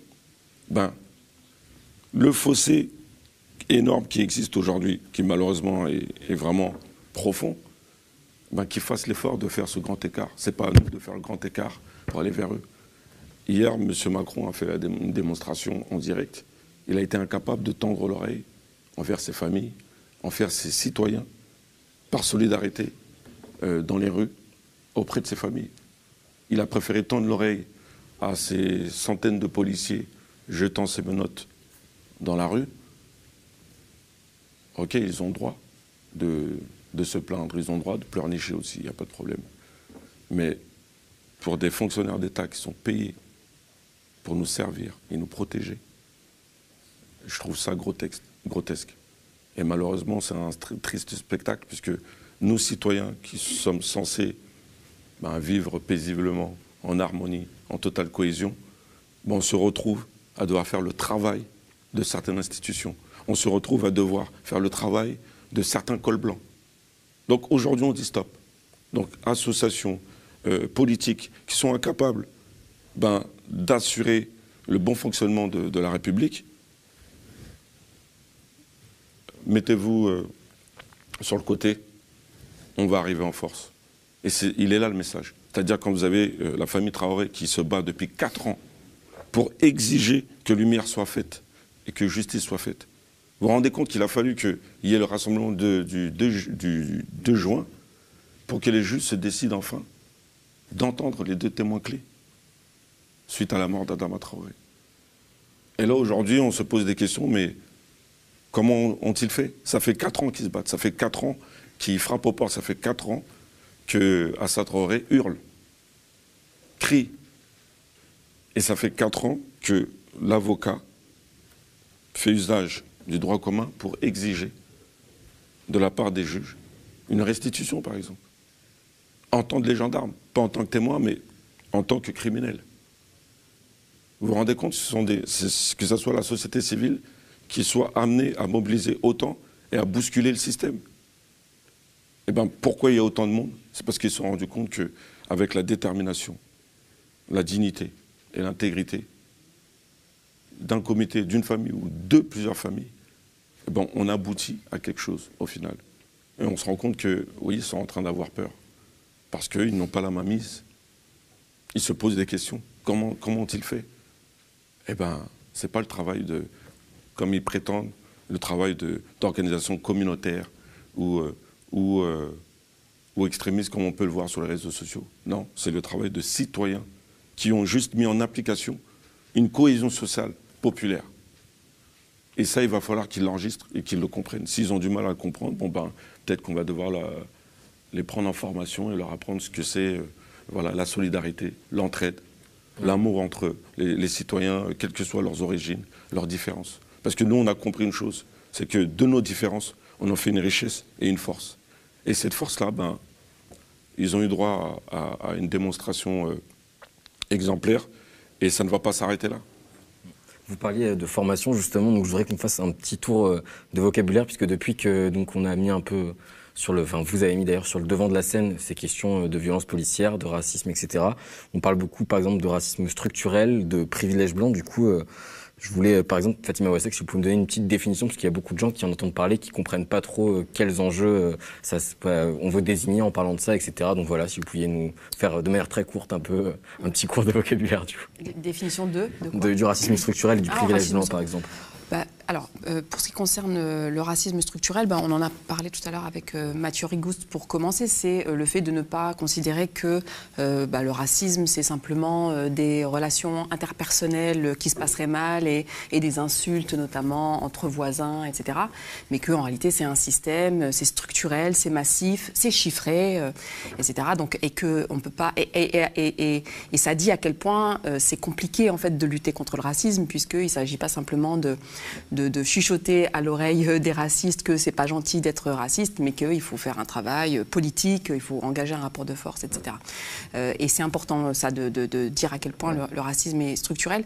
Après, alors sur les autres termes qui sont euh, voilà qui qui émerge aujourd'hui dans le débat euh, public, dans le débat euh, médiatique. Euh, moi, ça m'intéresse moins, j'avoue, parce que je voudrais pas non plus que le, débat politique qu'on arrive tous les uns les autres à, à amener, à mettre au centre aujourd'hui, se résume en fait à, une guerre sémantique de, de, champs lexicaux, etc. Et, on sait, nous, militants et militantes, à quel point ça peut être très piégeant, parce qu'on va se retrouver à, à faire du ping-pong avec beaucoup de gens à l'extrême droite, y compris l'extrême droite qui se cache à gauche, euh, sur tel terme par rapport à tel autre, etc. Et, on va se retrouver en deux minutes dans un débat identitaire, en fait, en réalité, dans lequel on est euh, depuis déjà plusieurs années en France. Et moi, je ne veux pas qu'on soit comme ça dans les égouts euh, voilà, des débats identitaires. je trouve, moi, que déjà de parler de racisme structurel, d'inégalité structurelle, d'inégalité massive, et de revenir à des valeurs dont tu as parlé tout à l'heure, c'est-à-dire des valeurs d'égalité, de justice, de respect de la dignité humaine. Moi, je trouve que c'est déjà pas mal, en fait, comme champ lexical qu'on peut mobiliser lorsqu'on est sincère. Voilà. Après, je, sais qu'il y a des débats qui sont plus euh, universitaires, etc.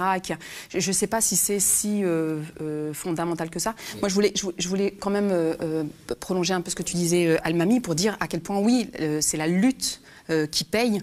Euh, euh, tout à l'heure, Mathieu Rigouste disait qu'il ne fallait pas attendre des dominants qui changent les choses et que ce n'est pas parce qu'on allait leur préparer un petit verre de thé à la menthe ou du couscous merguez que tout à coup ils allaient abandonner leurs privilèges, etc. Et que c'est parce qu'en en fait, on allait se battre, être à l'offensive, etc. Et ça, je pense qu'il faut l'assumer.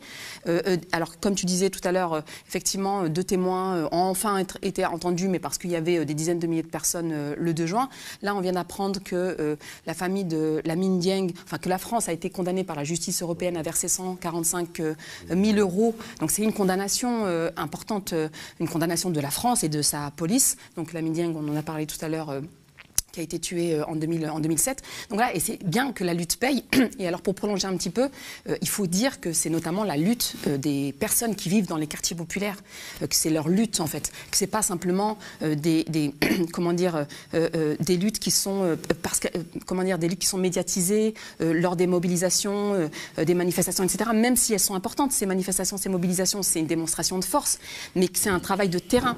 moi, ce que je reconnais dans le travail du comité Adama notamment, c'est ce travail de terrain en euh, euh, euh, travail qui s'appuie sur les, jeunes, notamment les jeunes des quartiers populaires, qui, qui, lâchent pas, qui résistent, qui se révoltent. Et moi, je pense que c'est là-dessus qu'il faut travailler aujourd'hui. C'est à l'auto-organisation des quartiers populaires et, et, pas simplement sur la question des violences policières, parce que si la question des violences policières elle est aussi centrale aujourd'hui dans les quartiers, Bon, déjà, c'est parce qu'on a des morts. Il y a des morts, il y a des cadavres. Donc euh, voilà, c'est pour les nôtres quoi qu'on se bat et c'est sur des enjeux de vie et de mort. Mais en réalité, ça, ça exacerbe toutes les questions euh, d'humiliation, de discrimination, de violence qu'on subit dans les quartiers populaires. Parler des violences, euh, des violences policières, c'est en fait d'une certaine, manière parler des inégalités scolaires. C'est parler du fait qu'on n'a pas de service public dans les quartiers, qu'il y a un chômage de masse, etc. C'est toutes ces questions-là d'humiliation et d'atteinte à notre dignité en fait qui sont, qui sont, qui sont posées. Et pour moi, en fait, on avancera sur l'ensemble de ces questions à partir du moment où voilà, on, reprendra du, terrain mmh. euh, dans les quartiers populaires, dans l'espace public, y compris contre, contre la police. Moi, je dis, il faut être à l'offensive contre la police. Il faut, faut s'auto-organiser, il faut être dans des espaces autogérés pour dire, voilà, on est chez nous dans l'espace public. On a le droit de circuler librement. Nos enfants ont le droit d'être dehors. Nos fils, nos adolescents ont le droit de circuler, y compris la nuit, y compris s'ils volent des, des, des, des, scooters ou des motos, je sais pas quoi. Ils, n'ont pas été tués. Ils, voilà, ils, ont le droit d'exister dans, dans, dans l'espace public. Et pour moi, voilà, c'est là-dessus qu'il faut insister. Il faut insister sur le fait que on doit, notre responsabilité lorsqu'on vit dans les quartiers populaires, c'est de nous organiser, de nous auto-organiser et d'occuper l'espace, public. J'aimerais compléter, on n'est plus dans, l'attentisme, on n'est plus dans la demande. On est, je l'ai souligné tout à l'heure, on, on s'oblige à être organisé pour survivre dans une société qui malheureusement ben, impose un deux poids deux mesures. Donc effectivement, nous allons continuer, les travailleurs sociaux, acteurs, actrices de terrain, à continuer à tourner dans les quartiers.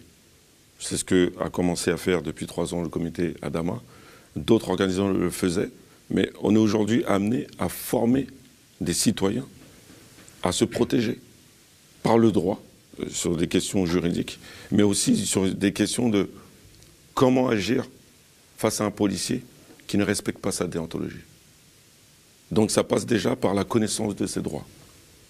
Et ensuite, pour être un peu plus curieux, comme j'ai pu faire pour bah, ne plus avoir peur ou ne plus craindre la police, ben, je me suis mis à lire leur déontologie. Et quand j'estime qu'un policier abuse de son autorité, je le rappelle. Et quand je le rappelle, sa réaction n'est plus la même. Il ne vient plus vers moi en se disant il va m'écraser. Aujourd'hui, j'ai l'assurance nécessaire pour appeler à n'importe quel fonctionnaire de police qui ne respecte pas sa déontologie. Et là, le rapport change tout de suite. Et aujourd'hui, ben, on est amené, justement, voilà, comme Front de Mer fait, euh, des sessions de formation auprès des mères de famille, des pères de famille, euh, face à des injustices et des inégalités. Alors que, comme on le soulignait tout à l'heure, qui est garant de tout ça? Ce sont les institutions. elles sont à côté de la plaque. Donc, on, nous on entend parler de réforme et tout. Effectivement, oui, la police, il y a besoin de remettre en question la formation des policiers. Il y a besoin de remettre en question les individus qui intègrent, la police. Pour quel objectif? Ils ont besoin. Ils ont besoin d'être euh, visités régulièrement, comme on, peut euh, euh, accueillir dans des cellules psychologiques des personnes qui bon, ben, subissent des situations compliquées. On entend et on comprend qu'ils subissent des complications pour exercer. Mais comme je l'ai déjà précisé, nous ne sommes pas leur bouc émissaire. Vous parliez du coup de la formation euh, des policiers, éventuellement la faire évoluer, etc. Mathieu Rigous, je voulais avoir votre avis là-dessus justement. Est-ce que vous, pouvez, vous, pensez que la lutte contre les violences policières peut aussi parler par, passer par euh, une nouvelle formation euh, des forces de l'ordre, etc. Bah, je, hum, je pense qu'il faut utiliser tous les moyens possibles et que s'il y a moyen de faire pression sur les formations pour que ça change leur pratique réelle, autant essayer. comme l'a dit Almami, on est dans des histoires de survie. Euh, donc il faut tout essayer.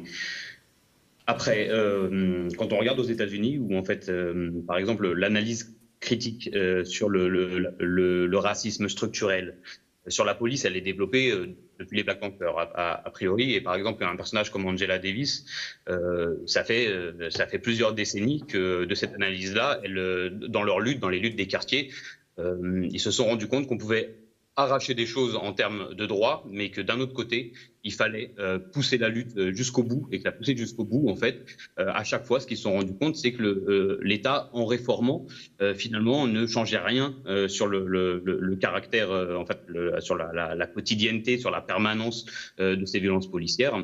Et donc, en fait, ces, ces luttes qu'ont qu déjà plusieurs décennies aux États-Unis, elles, elles parlent de connecter à la, une lutte contre pour le désarmement de la police, d'abord, son définancement et que ces sous soient, euh, redistribués, euh, par exemple pour, le, pour les, communautés, pour les quartiers, pour les collectifs et les institutions, et dans un troisième temps d'aller à euh, l'abolition de la police, comme on a, fini par abolir l'esclavage, où tout le monde, je crois qu'aujourd'hui est d'accord que ça a été une, victoire. Enfin, tout le monde n'est pas d'accord que ça a été une victoire des esclaves, mais ça a été une victoire des luttes des esclaves. Et a priori, tout le monde est aujourd'hui d'accord sur le fait que ce système devait être aboli. Euh, bah, les militants de longue date euh, aux États-Unis euh, connectent cette question de la police à celle de la prison aussi, donc à l'abolition de la police, de la prison, et en fait à la, question d'un changement de toute la société, puisque c'est ce qu'on dit depuis le début. Ces violences policières, hein, elles sont connectées à des violences sociales et institutionnelles qui traversent toute la société. Tout à l'heure, on, parlait là de racisme structurel, d'essayer de le définir. Et eh ben justement, le, le, les, discours racistes, les représentations, etc., c'est le sommet l'iceberg et le, dessous de l'iceberg, c'est des inégalités à tous les niveaux. C'est des inégalités dans la santé, dans le travail, dans le logement, euh, dans la vie quotidienne, euh, dans la capacité d'habiter la rue, euh, face à la prison, face à l'école, c'est-à-dire à tous les niveaux. C'est ça le racisme structurel et systémique. Ça veut dire qu'il faut changer toutes ces institutions. D'accord. Bon, on n'en est pas encore euh, tout à fait là en France. Euh, néanmoins, dernièrement, donc, on l'a vu, il y a eu une très grosse médiatisation euh, des dernières mobilisations. La lutte contre les violences policières, passe aussi par euh, cette médiatisation nécessaire euh, de ces luttes. Les vidéos de violences policières se multiplient avec l'expansion des réseaux sociaux, donc on voit de plus en plus de vidéos euh, ou de violences policières, etc. Mais au-delà des réseaux sociaux, l'enjeu, il réside aussi dans la diffusion de ces questions dans les médias grand public, donc dans les chaînes plus mainstream, entre guillemets.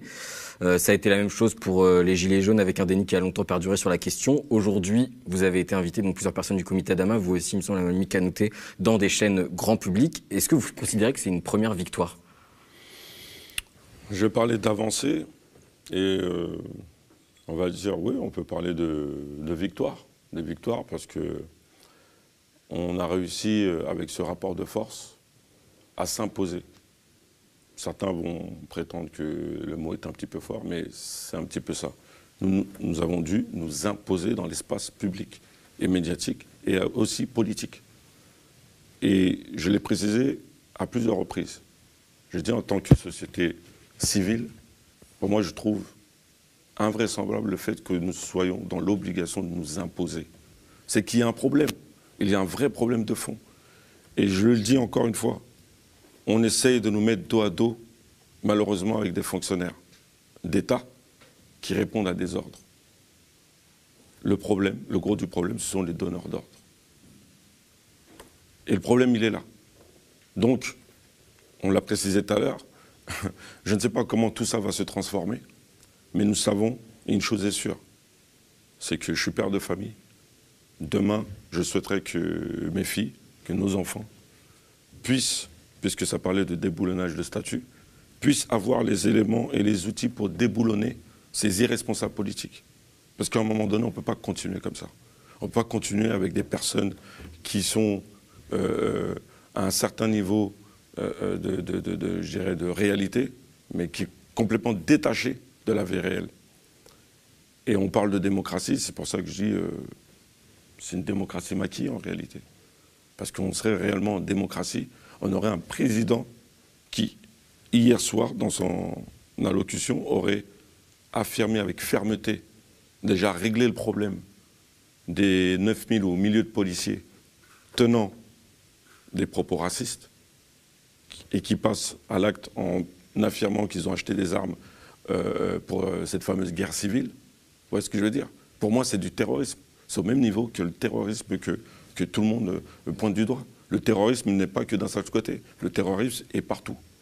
Et des policiers qui sèment la terreur euh, en répondant aux ordres ben, des terroristes en col blanc, ben, pour moi c'est dangereux. C'est dangereux pour nous tous. Donc on a plutôt intérêt à commencer, et je pense que certains ont déjà commencé ont compris qu'il fallait plutôt se mettre autour de la table. Hein, ok, vous êtes en zone rurale, on est en zone urbaine, en zone urbaine on se rend compte, on que euh, on est dans le même bateau en fait. Là, on est dans le même bateau.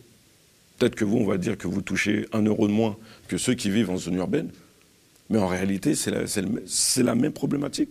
On est liés. Donc aujourd'hui, le message, il est clair. Et Hassan l'a précisé en fin de discours. Quelles que soient vos origines, quelle que soit euh, euh, votre votre condition sociale, quel que soit votre physique, on a intérêt à frapper avec la même force, et tous ensemble. Face à ces irresponsables, je le répète encore, puisque les gens pensent qu'ils sont inaccessibles. On a prouvé qu'ils étaient accessibles. On a prouvé qu'on a réussi à les bousculer ensemble. Là, ils ont peur. ils n'ont pas de réponse. Et je sais qu'ils sont en train de chercher des moyens pour solutionner euh, cette colère qui est en train d'évoluer et, qui est devenue très visible aujourd'hui aux yeux du monde, puisque malheureusement, il a fallu qu'il y ait un écho international pour que la France euh, commence à, évoquer. Euh, on n'a jamais entendu le nom d'Adama Traoré en ces quatre années, et notamment de la question des violences policières. Alors justement, l'enjeu maintenant, ça va être de garder cette attention médiatique aussi, d'éviter qu'elle retombe avec le temps. Euh, c'est d'ailleurs du futur qu'on va parler euh, dans la troisième partie, qui les horizons de la lutte.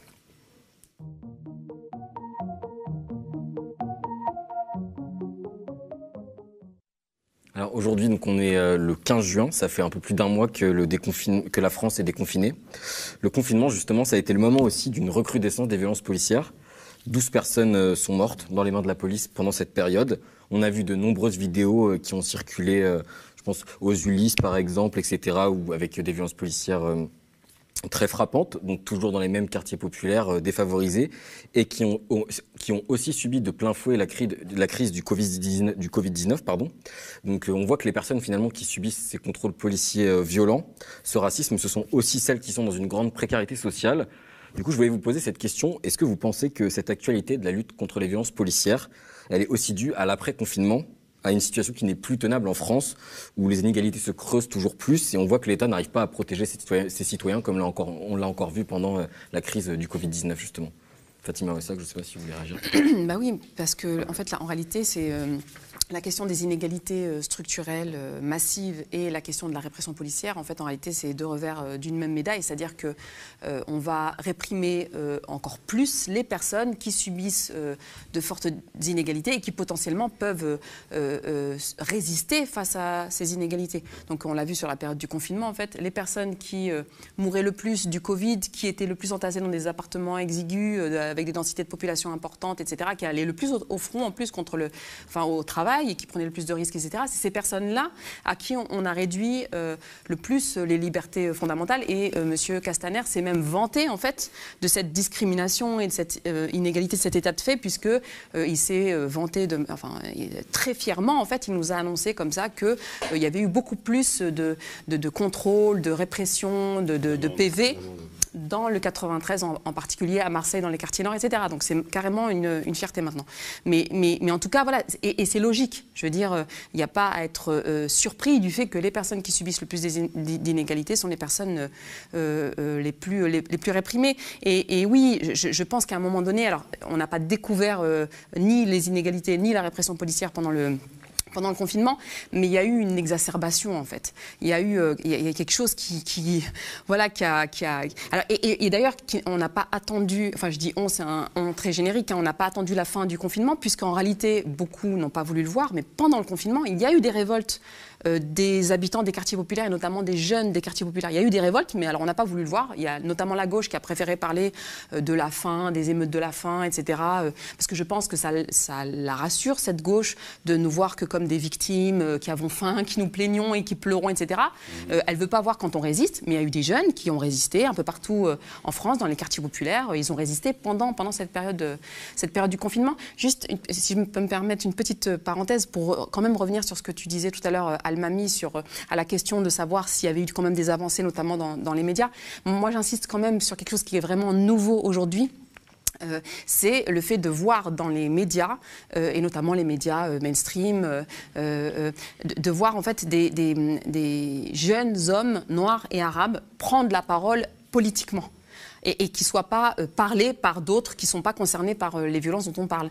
Et, si je le dis, moi, le fait de t'avoir vu, notamment, euh, bon, pour le dire à BFM TV, parler politique, et, qu'on t'invite et que etc et qu'on te réinvite etc ça c'est une vraie avancée. Parce que la France a un gros problème avec les jeunes hommes noirs et arabes. Faut, faut le dire elle ne veut pas les voir. Euh, et je le dis d'autant plus que voilà elle a moins de problèmes avec des personnes comme moi femmes arabes. Parce que je sais pas on, paraît plus inoffensive euh, je sais pas ça passe mieux euh, je sais pas c'est peut-être les cheveux je sais pas. Mais en tout cas il y a quelque chose comme ça qui est de l'ordre de, de l'inoffensive chez les femmes non blanches qu'on va peut-être plus même mettre en, avant. Et, donc de voir que euh, euh, les, nos frères euh, arabes, noirs, habitant les quartiers populaires, des classes populaires, ont accès à la parole politique pour parler de ce qu'ils subissent, Parce que voilà, les violences policières, faut le dire. Alors, moi, je, j'ai notamment, je connais euh, Marie-Reine Sanou qui a subi des violences policières. Vous en avez parlé, merci euh, aux médias qui a subi des, violences policières euh, à Agen, donc victime de la BAC d'Agen. Donc je sais à quel point, oui, les femmes aussi sont, peuvent être victimes de, violences policières. Mais voilà, pour l'essentiel, ce sont quand même les jeunes hommes non blancs des, des, quartiers populaires qui sont, qui sont victimes. Et donc enfin, euh, voilà, ils ont la parole enfin, et, ça il faut le, faut le dire, il faut le saluer, et il faut, euh, voilà, il faut continuer euh, là-dessus. il faut, insister pour dire voilà, c'est les personnes qui sont concernées par ces violences qui doivent en premier lieu prendre la parole et, et, pas être invisibilisées par, par d'autres personnes qui parlent à leur place, quoi. C'est pour ça que je me suis retrouvé sur BFM, et surtout parce que je suis au service de la famille travail, mais personnellement, je ne suis pas sûr que j'aurais accepté, mais en même temps, si on n'y va pas, on va se retrouver face à des personnes qui vont parler en notre nom et des personnes qui, euh, ont cette facilité à, s'asseoir avec les institutions euh, que, je, surnomme avec les, avec les bourreaux de notre société. Donc je me dis, avant de pouvoir s'asseoir avec eux, il y a encore du pain sur la planche. Donc oui, on se doit malheureusement d'aller sur certains plateaux pour rétablir certaines vérités aussi. Euh, Mamadou Camara, je voulais euh, me tourner vers vous pour vous demander, vous justement, on, parle un peu du fait que les inégalités se concentrent, donc qu'elles soient sociales, raciales, etc., dans les quartiers populaires. Est-ce que vous, vous avez envie euh, d'allier la lutte pour la justice pour votre frère d'une lutte contre les inégalités sociales, etc. Est-ce que vous voyez des convergences possibles? Bah Nous, en fait, dans notre, avec le collectif Vérité Justice pour Gaï Camara, la, perche que le maire de notre ville nous a tendue. Euh, euh, j'habite à Champs-sur-Marne, c'est une ville en Seine-et-Marne. Euh, depuis le début, à la Moraga, elle n'a pas, voulu, pas voulu croire à la version que la police leur, avait donnée. Et elle était venue chez nous en anonyme pour nous apporter son soutien et apporter ses condoléances. Et moi, ce que je dis quand je prends la parole, je dis au-delà des violences policières, qu'est-ce qu'on peut apporter de positif aux jeunes de nos villes? Parce qu'on a trop attendu après ces gens-là, euh, qui, nous, promettent beaucoup de choses, mais après, dès qu'ils sont élus, bah, ils ne font pas le nécessaire. Et nous, euh, dans notre ville, bah, à Champs-sur-Marne, bah, le maire a décidé euh, de travailler avec les jeunes du collectif. c'est historique, moi, parce, pour moi, c'est quand même une fierté parce qu'on euh, aura deux, deux jeunes du collectif qui feront partie des délégués de la ville, avec, euh, avec le maire. Et euh, je tenais à remercier aussi Madame le maire qui s'appelle Maud Talet, qui a toujours cru en sa jeunesse campésienne. Et on a quand même prouvé au monde entier qu'on était capable de s'organiser et de faire avancer les choses. Et pendant le confinement, moi, ce que j'ai trouvé formidable, c'est que dans tous les quartiers populaires, ils se sont donné la main. Et euh, toutes les associations ont fait en sorte que des gens qui n'ont pas les moyens euh, de se nourrir bah, puissent avoir à manger. Et euh, c'est ça notre force en fait. Et je pense que ça va continuer dans, ça va continuer comme ça. Et moi, c'est ce que je dis à chaque fois, c'est l'unité qui nous fera avancer et la solidarité. Parce que nous, l'éducation qu'on nous a donnée, ils veulent toujours mettre la faute sur nos parents et à toujours dire qu'on n'a pas été bien éduqués, qu'on est des racailles. Mais moi, ça me fait doucement rire quand j'entends les politiques et certaines personnes nous parler de racailles. Parce que il y a les petits comme on, comme, on dit, moi je déteste qu'on m'appelle comme ça parce que majoritairement dans les quartiers, il c'est pas pas des racailles. Euh, on n'est pas tous des voyous. Il y a peut-être des jeunes qui font des erreurs comme tout le monde a pu faire des erreurs dans sa jeunesse. Et euh, quand on entend des gens dire oui, mais c'est une racaille, euh, mais euh, peu importe ce que, la personne a été, personne n'a le droit d'ôter la vie de quelqu'un. On est dans un pays de droit, la peine de mort, elle a été abolie en 1981. Mais euh, moi, quand je prends la parole, je n'attaque pas l'uniforme. C'est un système qu'il faut attaquer. Les policiers, comme le grand frère Mamud disait, c'est, pour moi, c'est des petits toutous qui, qui, obéissent à, en haut. Coluche le disait dans un discours à lui. Et Aujourd'hui, nous, on se, doit de se battre parce qu'on a trop attendu après les autres pour venir faire les choses à notre place. Personne ne viendra changer les choses à notre place dans nos quartiers. On est capable de faire les choses, on est capable de s'organiser, on est capable de faire avancer les choses. Et c'est ça le plus important. On combat les injustices face à la police, on le dit haut et fort, et aussi on combat aussi les injustices qu'il y a dans nos quartiers. Parce que on ne peut pas écarter les deux choses. C'est ne pas être crédible aux yeux de, de la population française. Et euh, moi, comme je dis, je suis devenu un militant sans le vouloir. Je ne me suis pas réveillé le matin et dire que j'allais prendre mes, mes, bagages et partir soutenir des familles à Grenoble, partir soutenir des familles à Troyes. C'est devenu ma vie, en fait. Mais pourquoi je fais ça aujourd'hui? C'est pour que demain, mes enfants puissent marcher tranquillement. Si vous voyez, aujourd'hui que moi, en tant que jeune noir issu de l'immigration, puisse avoir droit à la parole et parler, c'est qu'il y a des gens qui sont battus et qui ont laissé leur vie pour que moi je puisse m'exprimer et, euh, euh, et, me défendre.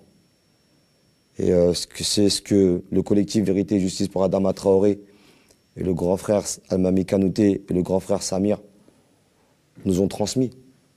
Et on se doit aussi de le transmettre aux autres. Et moi je pense que on y arrivera, ça sera très dur. De toute façon, dans un combat, il y a toujours des difficultés, mais quand on est déterminé, le combat, on le gagne. Et euh, aujourd'hui, moi, pour moi, c'est euh, moi ce que je dis euh, quand j'ai dit à ça et à, et à, Youssef, on a gagné en fait, parce que nous stigmatiser et avoir réussi à mobiliser autant de monde pendant le 2 juin et le 13 juin, c'est historique en fait. Et euh, on se doit aussi encore de continuer à dénoncer les injustices, à dénoncer la police. Et quand on entend des, euh, politiques, des élites de ce pays dire qu'il n'y a pas de violence en France, ils sont dans le déni. Et euh, comme on dit, à force de fermer les yeux sur ce que nous nous subissons aujourd'hui, bah, certains Français l'ont subi avec le mouvement Gilets jaunes. Nous, on est rentrés dans le mouvement Gilets jaunes. Quant à ça, et Youssef, ils m'ont appelé, ils m'ont dit, Mamad, euh, faut que tu rentres dans le mouvement Gilets jaunes. Je lui ai dit non. Je dis parce que moi, ce que je vois, euh, les discours que certaines personnes disent, je ne peux pas m'associer à des personnes qui ont des propos racistes. Parce que je n'ai pas été éduqué comme ça. Et Youssef, à ça, ils m'ont sorti ça Ils m'ont dit non, tu dis pas ça, Mamad. On a vérifié, et c'est ce qu'ils veulent faire. Ils veulent nous détourner, ils veulent pas qu'on rentre dans ce, mouvement. Alors que les violences policières n'ont pas commencé en novembre, 2010, en novembre 2018. Ça fait 40 ans qu'il y a des gens qui meurent dans, la main de la police. Ça fait 40 ans qu'il y a des gens qui militent dans les quartiers populaires. Et euh, je vais arriver à ce que vous dites par rapport à SOS Racisme. Je ne suis pas contre eux. Mais s'ils auront fait le boulot, on n'aura pas besoin de, de militer aujourd'hui. Ils ne l'ont pas fait. Donc nous, aujourd'hui, on a décidé de prendre notre destin en main. Et euh, ça va changer. Ça prendra du temps, mais ça changera. Parce qu'on est déterminé. On est déterminé pourquoi? Parce qu'il y, a des vies qui sont arrachées. Moi, quand je rentre chez moi, que je vois ma mère en pleurs parce qu'elle a perdu un fils tué par la police, bah, ça me révolte. Mais comment je vais faire pour que les choses changent? C'est en militant, comme ce grand monsieur qui est en face de moi, qui a été un homme intègre, qui a été digne pour pouvoir mener toutes ces luttes. Et aujourd'hui, bah, nous, on reprend le flambeau. Il nous conseille, il nous donne, il nous donne les, euh, les armes qu'il faut pour euh, avancer. Et moi, je pense que on avance lentement mais sûrement avec des, des belles personnes autour de nous. Parce qu'il faut aussi rendre hommage à toutes ces personnes-là qui ne sont pas concernées. Moi, pour moi, comme je dis, dans chaque douleur, il y a un bien. Dans chaque douleur, il y a des choses positives comme négatives. Mais moi, dans le décès à mon petit frère, j'ai eu plus de choses positives que de négatives. C'est ça, ça le plus important. Et euh, comme on dit, moi je suis un croyant, tout âme goûtera à la mort. Mais aucun être humain, j'ai bien dit aucun, mérite de mourir dans des conditions douloureuses et aussi atroces dans les mains de la police qui sont censées nous protéger, même si on a commis des erreurs. Aujourd'hui, on appelle les policiers les gardiens, les, euh, les forces de l'ordre. J'ai 35 ans. On avait la police de proximité dans nos quartiers à cette époque. Sarkozy l'a supprimé. Parce que pourquoi? Aux yeux de ces gens-là, nous ne sommes pas des humains. Ils nous considèrent comme des bêtes. Donc ils ont formé des policiers, des brigades comme la BAC, qui se permettent de tabasser des jeunes éborgner des jeunes, de ramener des jeunes à la mort. Et moi, je trouve que ça, je ne l'accepterai jamais. Et euh, c'est pour ça qu'on va continuer le combat. Et euh, comme je l'ai dit aujourd'hui, c'est devenu le combat d'une vie. Quand je dis c'est le combat d'une vie, on soutient toutes les familles qui sont victimes de violences policières et autres. Et je pense qu'on réussira à faire changer les choses ensemble. Vous dites justement que ça va prendre du temps. Vous parlez, il y a beaucoup de, jeunes qui se sont joints à ces mouvements, qui vous soutiennent, etc. Et justement, donc, euh, on leur a aussi demandé, eux, ce qu'ils pensaient pour la suite euh, face à tout ce qui se passe euh, en ce moment. C'est un long combat. C'est pas un combat qui se fera sur six mois, sur un mois, parce que c'est quelque chose qui est ancré vraiment au plus profond de la société, le racisme. Que ça se relance là, ces deux semaines-là, que ça soit par rapport à ce qui s'est passé avec George Floyd, qui s'est passé est négatif, mais le mouvement qui a suivi est positif. Donc euh, si ça permet aux gens de se rassembler, de trouver une force euh, ensemble pour manifester contre tout ça, bah, c'est que du positif. C'est pour les générations futures, c'est pour nous, c'est pour nos enfants, c'est pour nos frères, pour nos sœurs, pour nos mères, pour tout le monde. Parce que aujourd'hui, Adama n'est pas le seul, Ibo n'est pas le seul. Ça peut être euh, moi aujourd'hui, ça peut être ma mère, ça peut être n'importe qui. Peut-être que demain ils vont nous sortir quelque chose pour endormir euh, ce mouvement-là.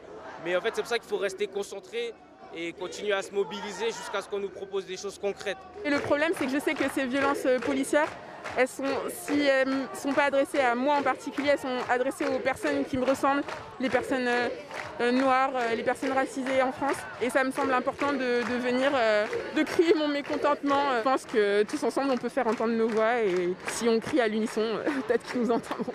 Justice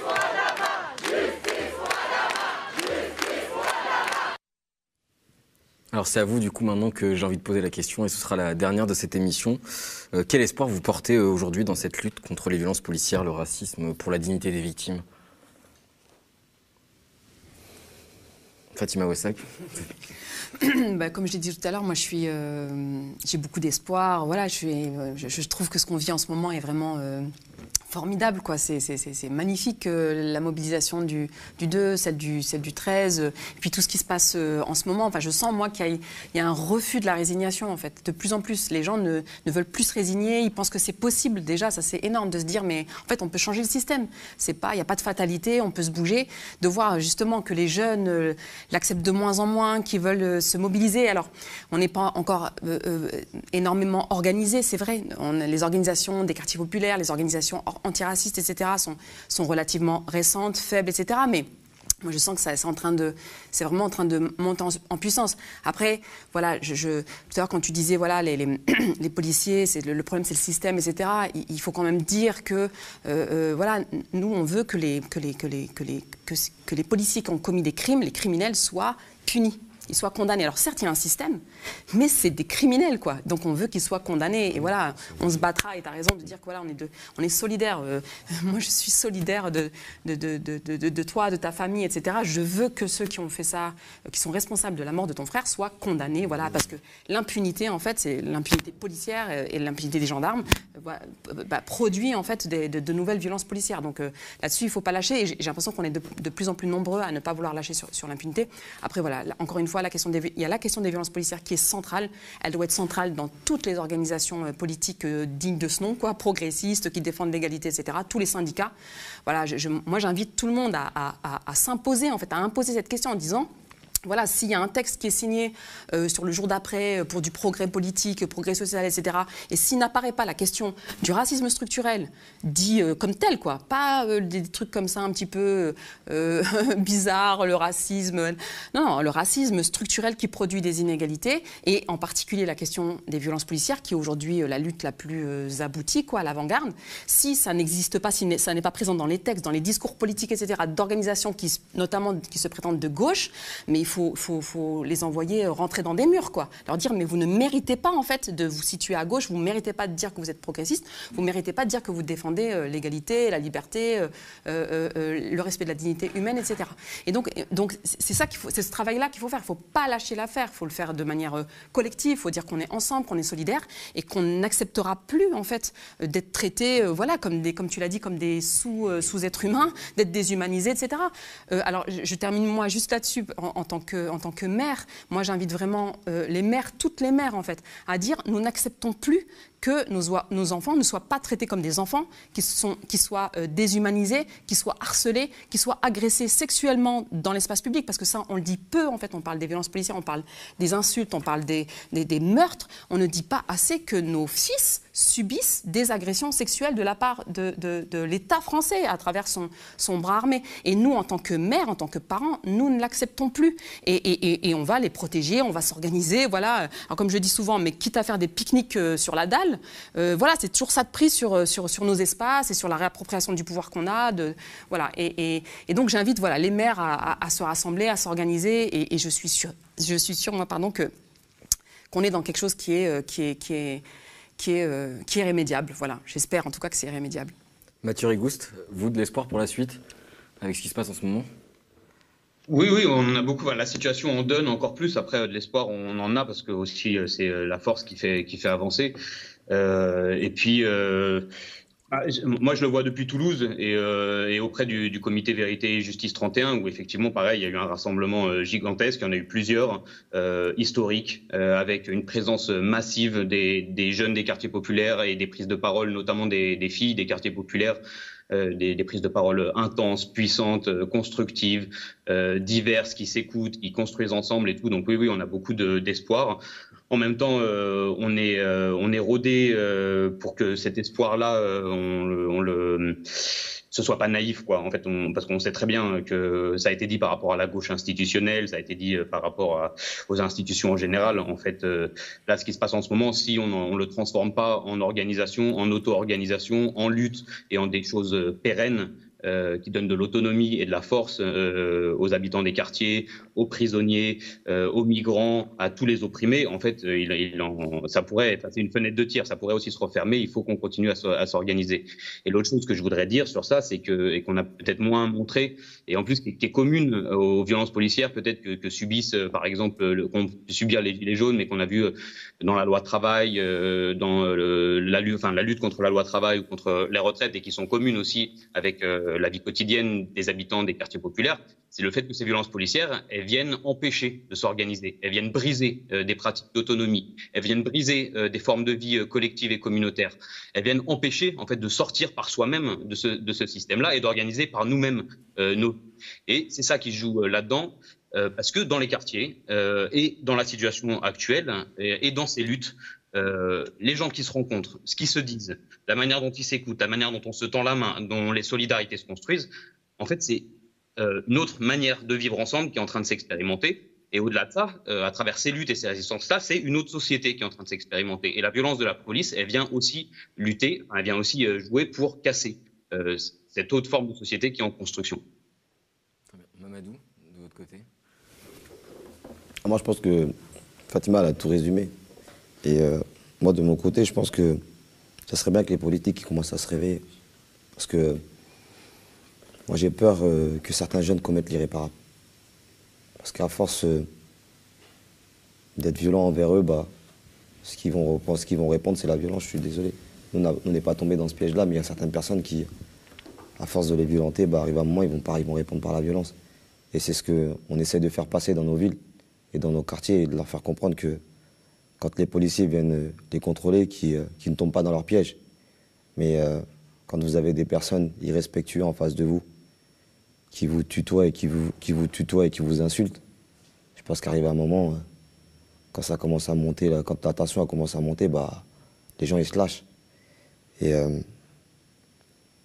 il faut que ça cesse en fait.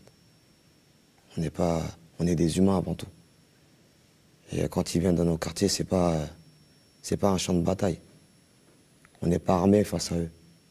eux. Ils viennent, ils sont armés, ils sont violents. Et euh, ils nous ramènent à la mort, comme avec mon petit frère. Mais euh, c'est un combat qu'on ne lâchera pas. Ça va être un combat qui va être très difficile parce que, avec euh, toutes les personnes qui ont lutté, ben, on voit comment ça se passe. Avec le collectif La Dieng, hein, 13 ans de lutte. Et c'est dommage que la France n'assume pas ses responsabilités. Il faut aller jusqu'à devant la Cour européenne pour que cette France puisse être condamnée. Et ce n'est pas la première fois. Et euh, les élites de ce pays, par contre, ils sont, pas, ils s'en foutent. Mais euh, nous, on veut que les policiers soient condamnés dans ce pays quand ils commettent des actes irréparables. Parce que hein, la mort, c'est irréparable. Si ça aurait été mon petit frère qui aurait commis cet acte-là, euh, je ne serais pas là en train de parler ici. Il serait en prison, il aurait été jugé. On n'aura pas attendu au moins neuf mois pour, désigner un juge d'instruction. Il y a quand même mort d'homme. Et euh, c'est inadmissible dans un pays de droit. Et quand Macron il nous parle de dire que on ne peut pas parler de violence policière dans un pays de droit, mais je sais pas euh, s'il regarde les réseaux sociaux et s'il voit ce qui se passe réellement maintenant, parce que maintenant pratiquement tout le monde filme. Mais ce qui a mis de la lumière vraiment dans nos luttes, c'est les réseaux sociaux et les médias indépendants comme vous. C'est ça la réalité aujourd'hui. Et euh, moi je pense que ça va changer, ça va prendre du temps, mais euh, le combat en vaut la peine. Le droit de vivre ou mourir, la France a de la mais non. Pas pour mon frère, ni pour les autres, parce qu'ils sont morts dans les mains de la police. Et le dernier message que moi j'ai à faire passer, arrêtez de nous stigmatiser, à nous faire passer pour des moins que rien, pour des voyous, pour des voleurs. Parce que, avant de balayer devant la porte des autres, nos politiques, il faudrait d'abord qu'ils balayent devant leur porte. Parce que quand ils détournent des millions et qu'ils ne sont pas condamnés et qu'ils ne vont pas en prison, bah, ils sont pas, des exemples à venir parler avec nous et, nous condamner et dire que nous, nous sommes des racailles. On sait très bien elle est où la vraie racaille? Moi, j'ai pas peur de le dire. Peut-être qu'un jour ils viendront m'attaquer, c'est pas grave. Quand on a décidé de faire un combat, faut assumer. Si demain je dois tomber, bah, c'est pas grave. C'est que c'était écrit comme ça. Mais l'histoire dira que des jeunes de quartiers populaires se sont levés contre un système corrompu, parce qu'il faut vraiment mettre le point dessus. Le, système judiciaire français est corrompu. Les médecins légistes sont corrompus. Et c'est l'État qui est. Il n'y a pas de justice. Quand on dit pas de justice, pas de paix, ça veut dire quoi? On veut une justice. On a juste demandé la justice dans un pays de droit. Si on était dans un pays. Nos présidents, nos élites critiquent beaucoup les pays euh, soi-disant dictatoriaux. Mais euh, ce qu'on voit aujourd'hui en France, c'est j'aurais jamais passé ça un jour vivre ça en France. Comment les élites et les, institutions se comportent avec la population française. Euh, on lâchera pas. On lâchera pas. En tuant nos frères, ils pensaient qu'ils allaient nous, mettre à terre, mais le contraire, ils nous en donnent encore plus de force pour les combattre. Et euh, on n'est pas seul. Je tiens à remercier aussi toutes les personnes qui nous soutiennent parce que le combat, si c'était que les familles qui, euh, le menaient, je pense que ça aurait été quasiment impossible. Moi, aujourd'hui, si vous voyez que j'ai encore la force de partir dans des, euh, dans, des villes en France, parce qu'il y a aussi l'argent qui joue. Je ne suis, pas, né et dire que j'allais mettre une cagnotte qui permettrait de, faire des voyages pour aller soutenir des familles. Mais aujourd'hui, bah, les gens, ils sont solidaires. Quand on crée des cagnottes, bah, les gens, sont concernés. Et euh, c'est ça, ça qui est merveilleux, la solidarité qu'il y a quand euh, on se bat aujourd'hui pour la justice. Et euh, merci à vous. D'espoir, etc. Vous, Alma Mikanouté, vous avez de l'espoir pour la suite aussi? Bien, sûr que oui, j'ai de l'espoir. Sinon, je pense que j'aurais abandonné depuis un certain, un certain nombre d'années. j'ai eu la chance d'avoir des, des grands frères, des grandes sœurs, des parents qui, qui ont assuré euh, une certaine transmission voilà, sur le plan de l'histoire, euh, au niveau de l'éducation, qui ont été des références, qui ont été des modèles, qui ont été des exemples. Et je me dis, on ne peut pas, euh, envie de dire, s'arrêter sur, se reposer sur ses lauriers. Le combat, il est. On doit être endurant. On doit être endurant, on doit rester courageux, on doit rester digne on doit rester intègre. Et tout ça, ça a un prix. effectivement, heureusement que des gens euh, sont dans la solidarité, sont dans l'entraide, sont dans la concertation, sont dans la cohésion aussi, j'ai envie de dire. Et la continuité, c'est que ben, c'est de renforcer toutes les toutes les, futures actions qui vont venir, celles qui existent depuis déjà un certain nombre d'années, par exemple celle de, du, comité euh, pour la Mindieng qui, organise leur 13e euh, commémoration place de la République, le 20 juin, à 13h12 exactement. Et ce sera l'occasion aussi de, de, faire une mise à jour justement sur l'avancée de ce dossier, puisque Mamadou l'a précisé, c'est la Cour européenne des droits de l'homme qui a condamné la France pour crime concernant la mine. Donc est-ce que ça va être le même cas pour euh, Cédric Choulia Est-ce que ça va être le même cas pour euh, Gay Camara? Est-ce que ça va être le même cas pour Adama Traoré? Et dans la continuité de tout ça, on, a, un, on a un calendrier. Tout à l'heure, je parlais de le fait de s'imposer dans l'espace public. Aujourd'hui, on est en capacité d'imposer un calendrier. Donc là, le 20 juin, on invite tous les Français, toutes les Françaises à se joindre auprès euh, du collectif Vivolé, qui est ce collectif qui rassemble euh, euh, une bonne partie des familles de victimes de violences policières, qui se bat depuis un, certain nombre d'années, et notamment dernièrement, ils ont lancé une campagne Laissez-nous respirer, voilà, suite à toutes ces techniques d'immobilisation mortelle que la France continue à pratiquer. Et le 18 juillet, il y aura la commémoration des, quatre années de la mort d'Adama Traoré. Donc on invite là aussi tous les citoyens, toutes les citoyennes qui, euh, qui suivent, accompagnent tous ces combats. Et euh, je vous rejoins quand vous dites que ben voilà, tout ça, ça fait partie de la lutte sociale. Euh, on ne doit pas dissocier des, de des luttes sociales les questions de violence policière, les questions de racisme, les questions de, répression. Et je pense que le gouvernement actuel s'est rendu compte qu'il y a quelque chose qui est en train de bouger. Et le fait de ne pas avoir une main mise dessus, bah, ça les met en panique. Je peux comprendre. Bah, qu'ils sachent et qu'ils entendent bien qu'on va continuer à les faire paniquer. La peur est en train de changer de camp. C'est irrémédiable. C'est-à-dire qu'on va s'organiser encore avec plus de fermeté pour permettre aux futures générations d'être davantage armées, mieux armées, mieux préparées pour pouvoir anticiper, contourner euh, enjamber et euh, afin de pouvoir s'engager pleinement dans, la vie locale. C'est-à-dire ça passe par là, c'est-à-dire que euh, on entend encore des discours qui cherchent à nous discréditer parce qu'on pointerait du doigt les violences policières. Je suis travailleur social, j'ai été éducateur, aujourd'hui je suis consultant. Et j'ai envie de dire que les incivilités qui ont été commises ou causées dans mon quartier, j'ai toujours lutté contre. J'ai toujours fait en sorte qu'il y ait une certaine paisibilité, qu'il y ait une certaine cohésion entre les habitants. Et ce n'est pas pour laisser des fonctionnaires d'État venir euh, euh, gâcher ce processus. C'est-à-dire qu'on est obligé de s'entraider et de s'organiser de manière à ce que les futures générations puissent avoir des exemples, des références, ce que nous n'avons pas eu euh, quand on était plus jeunes.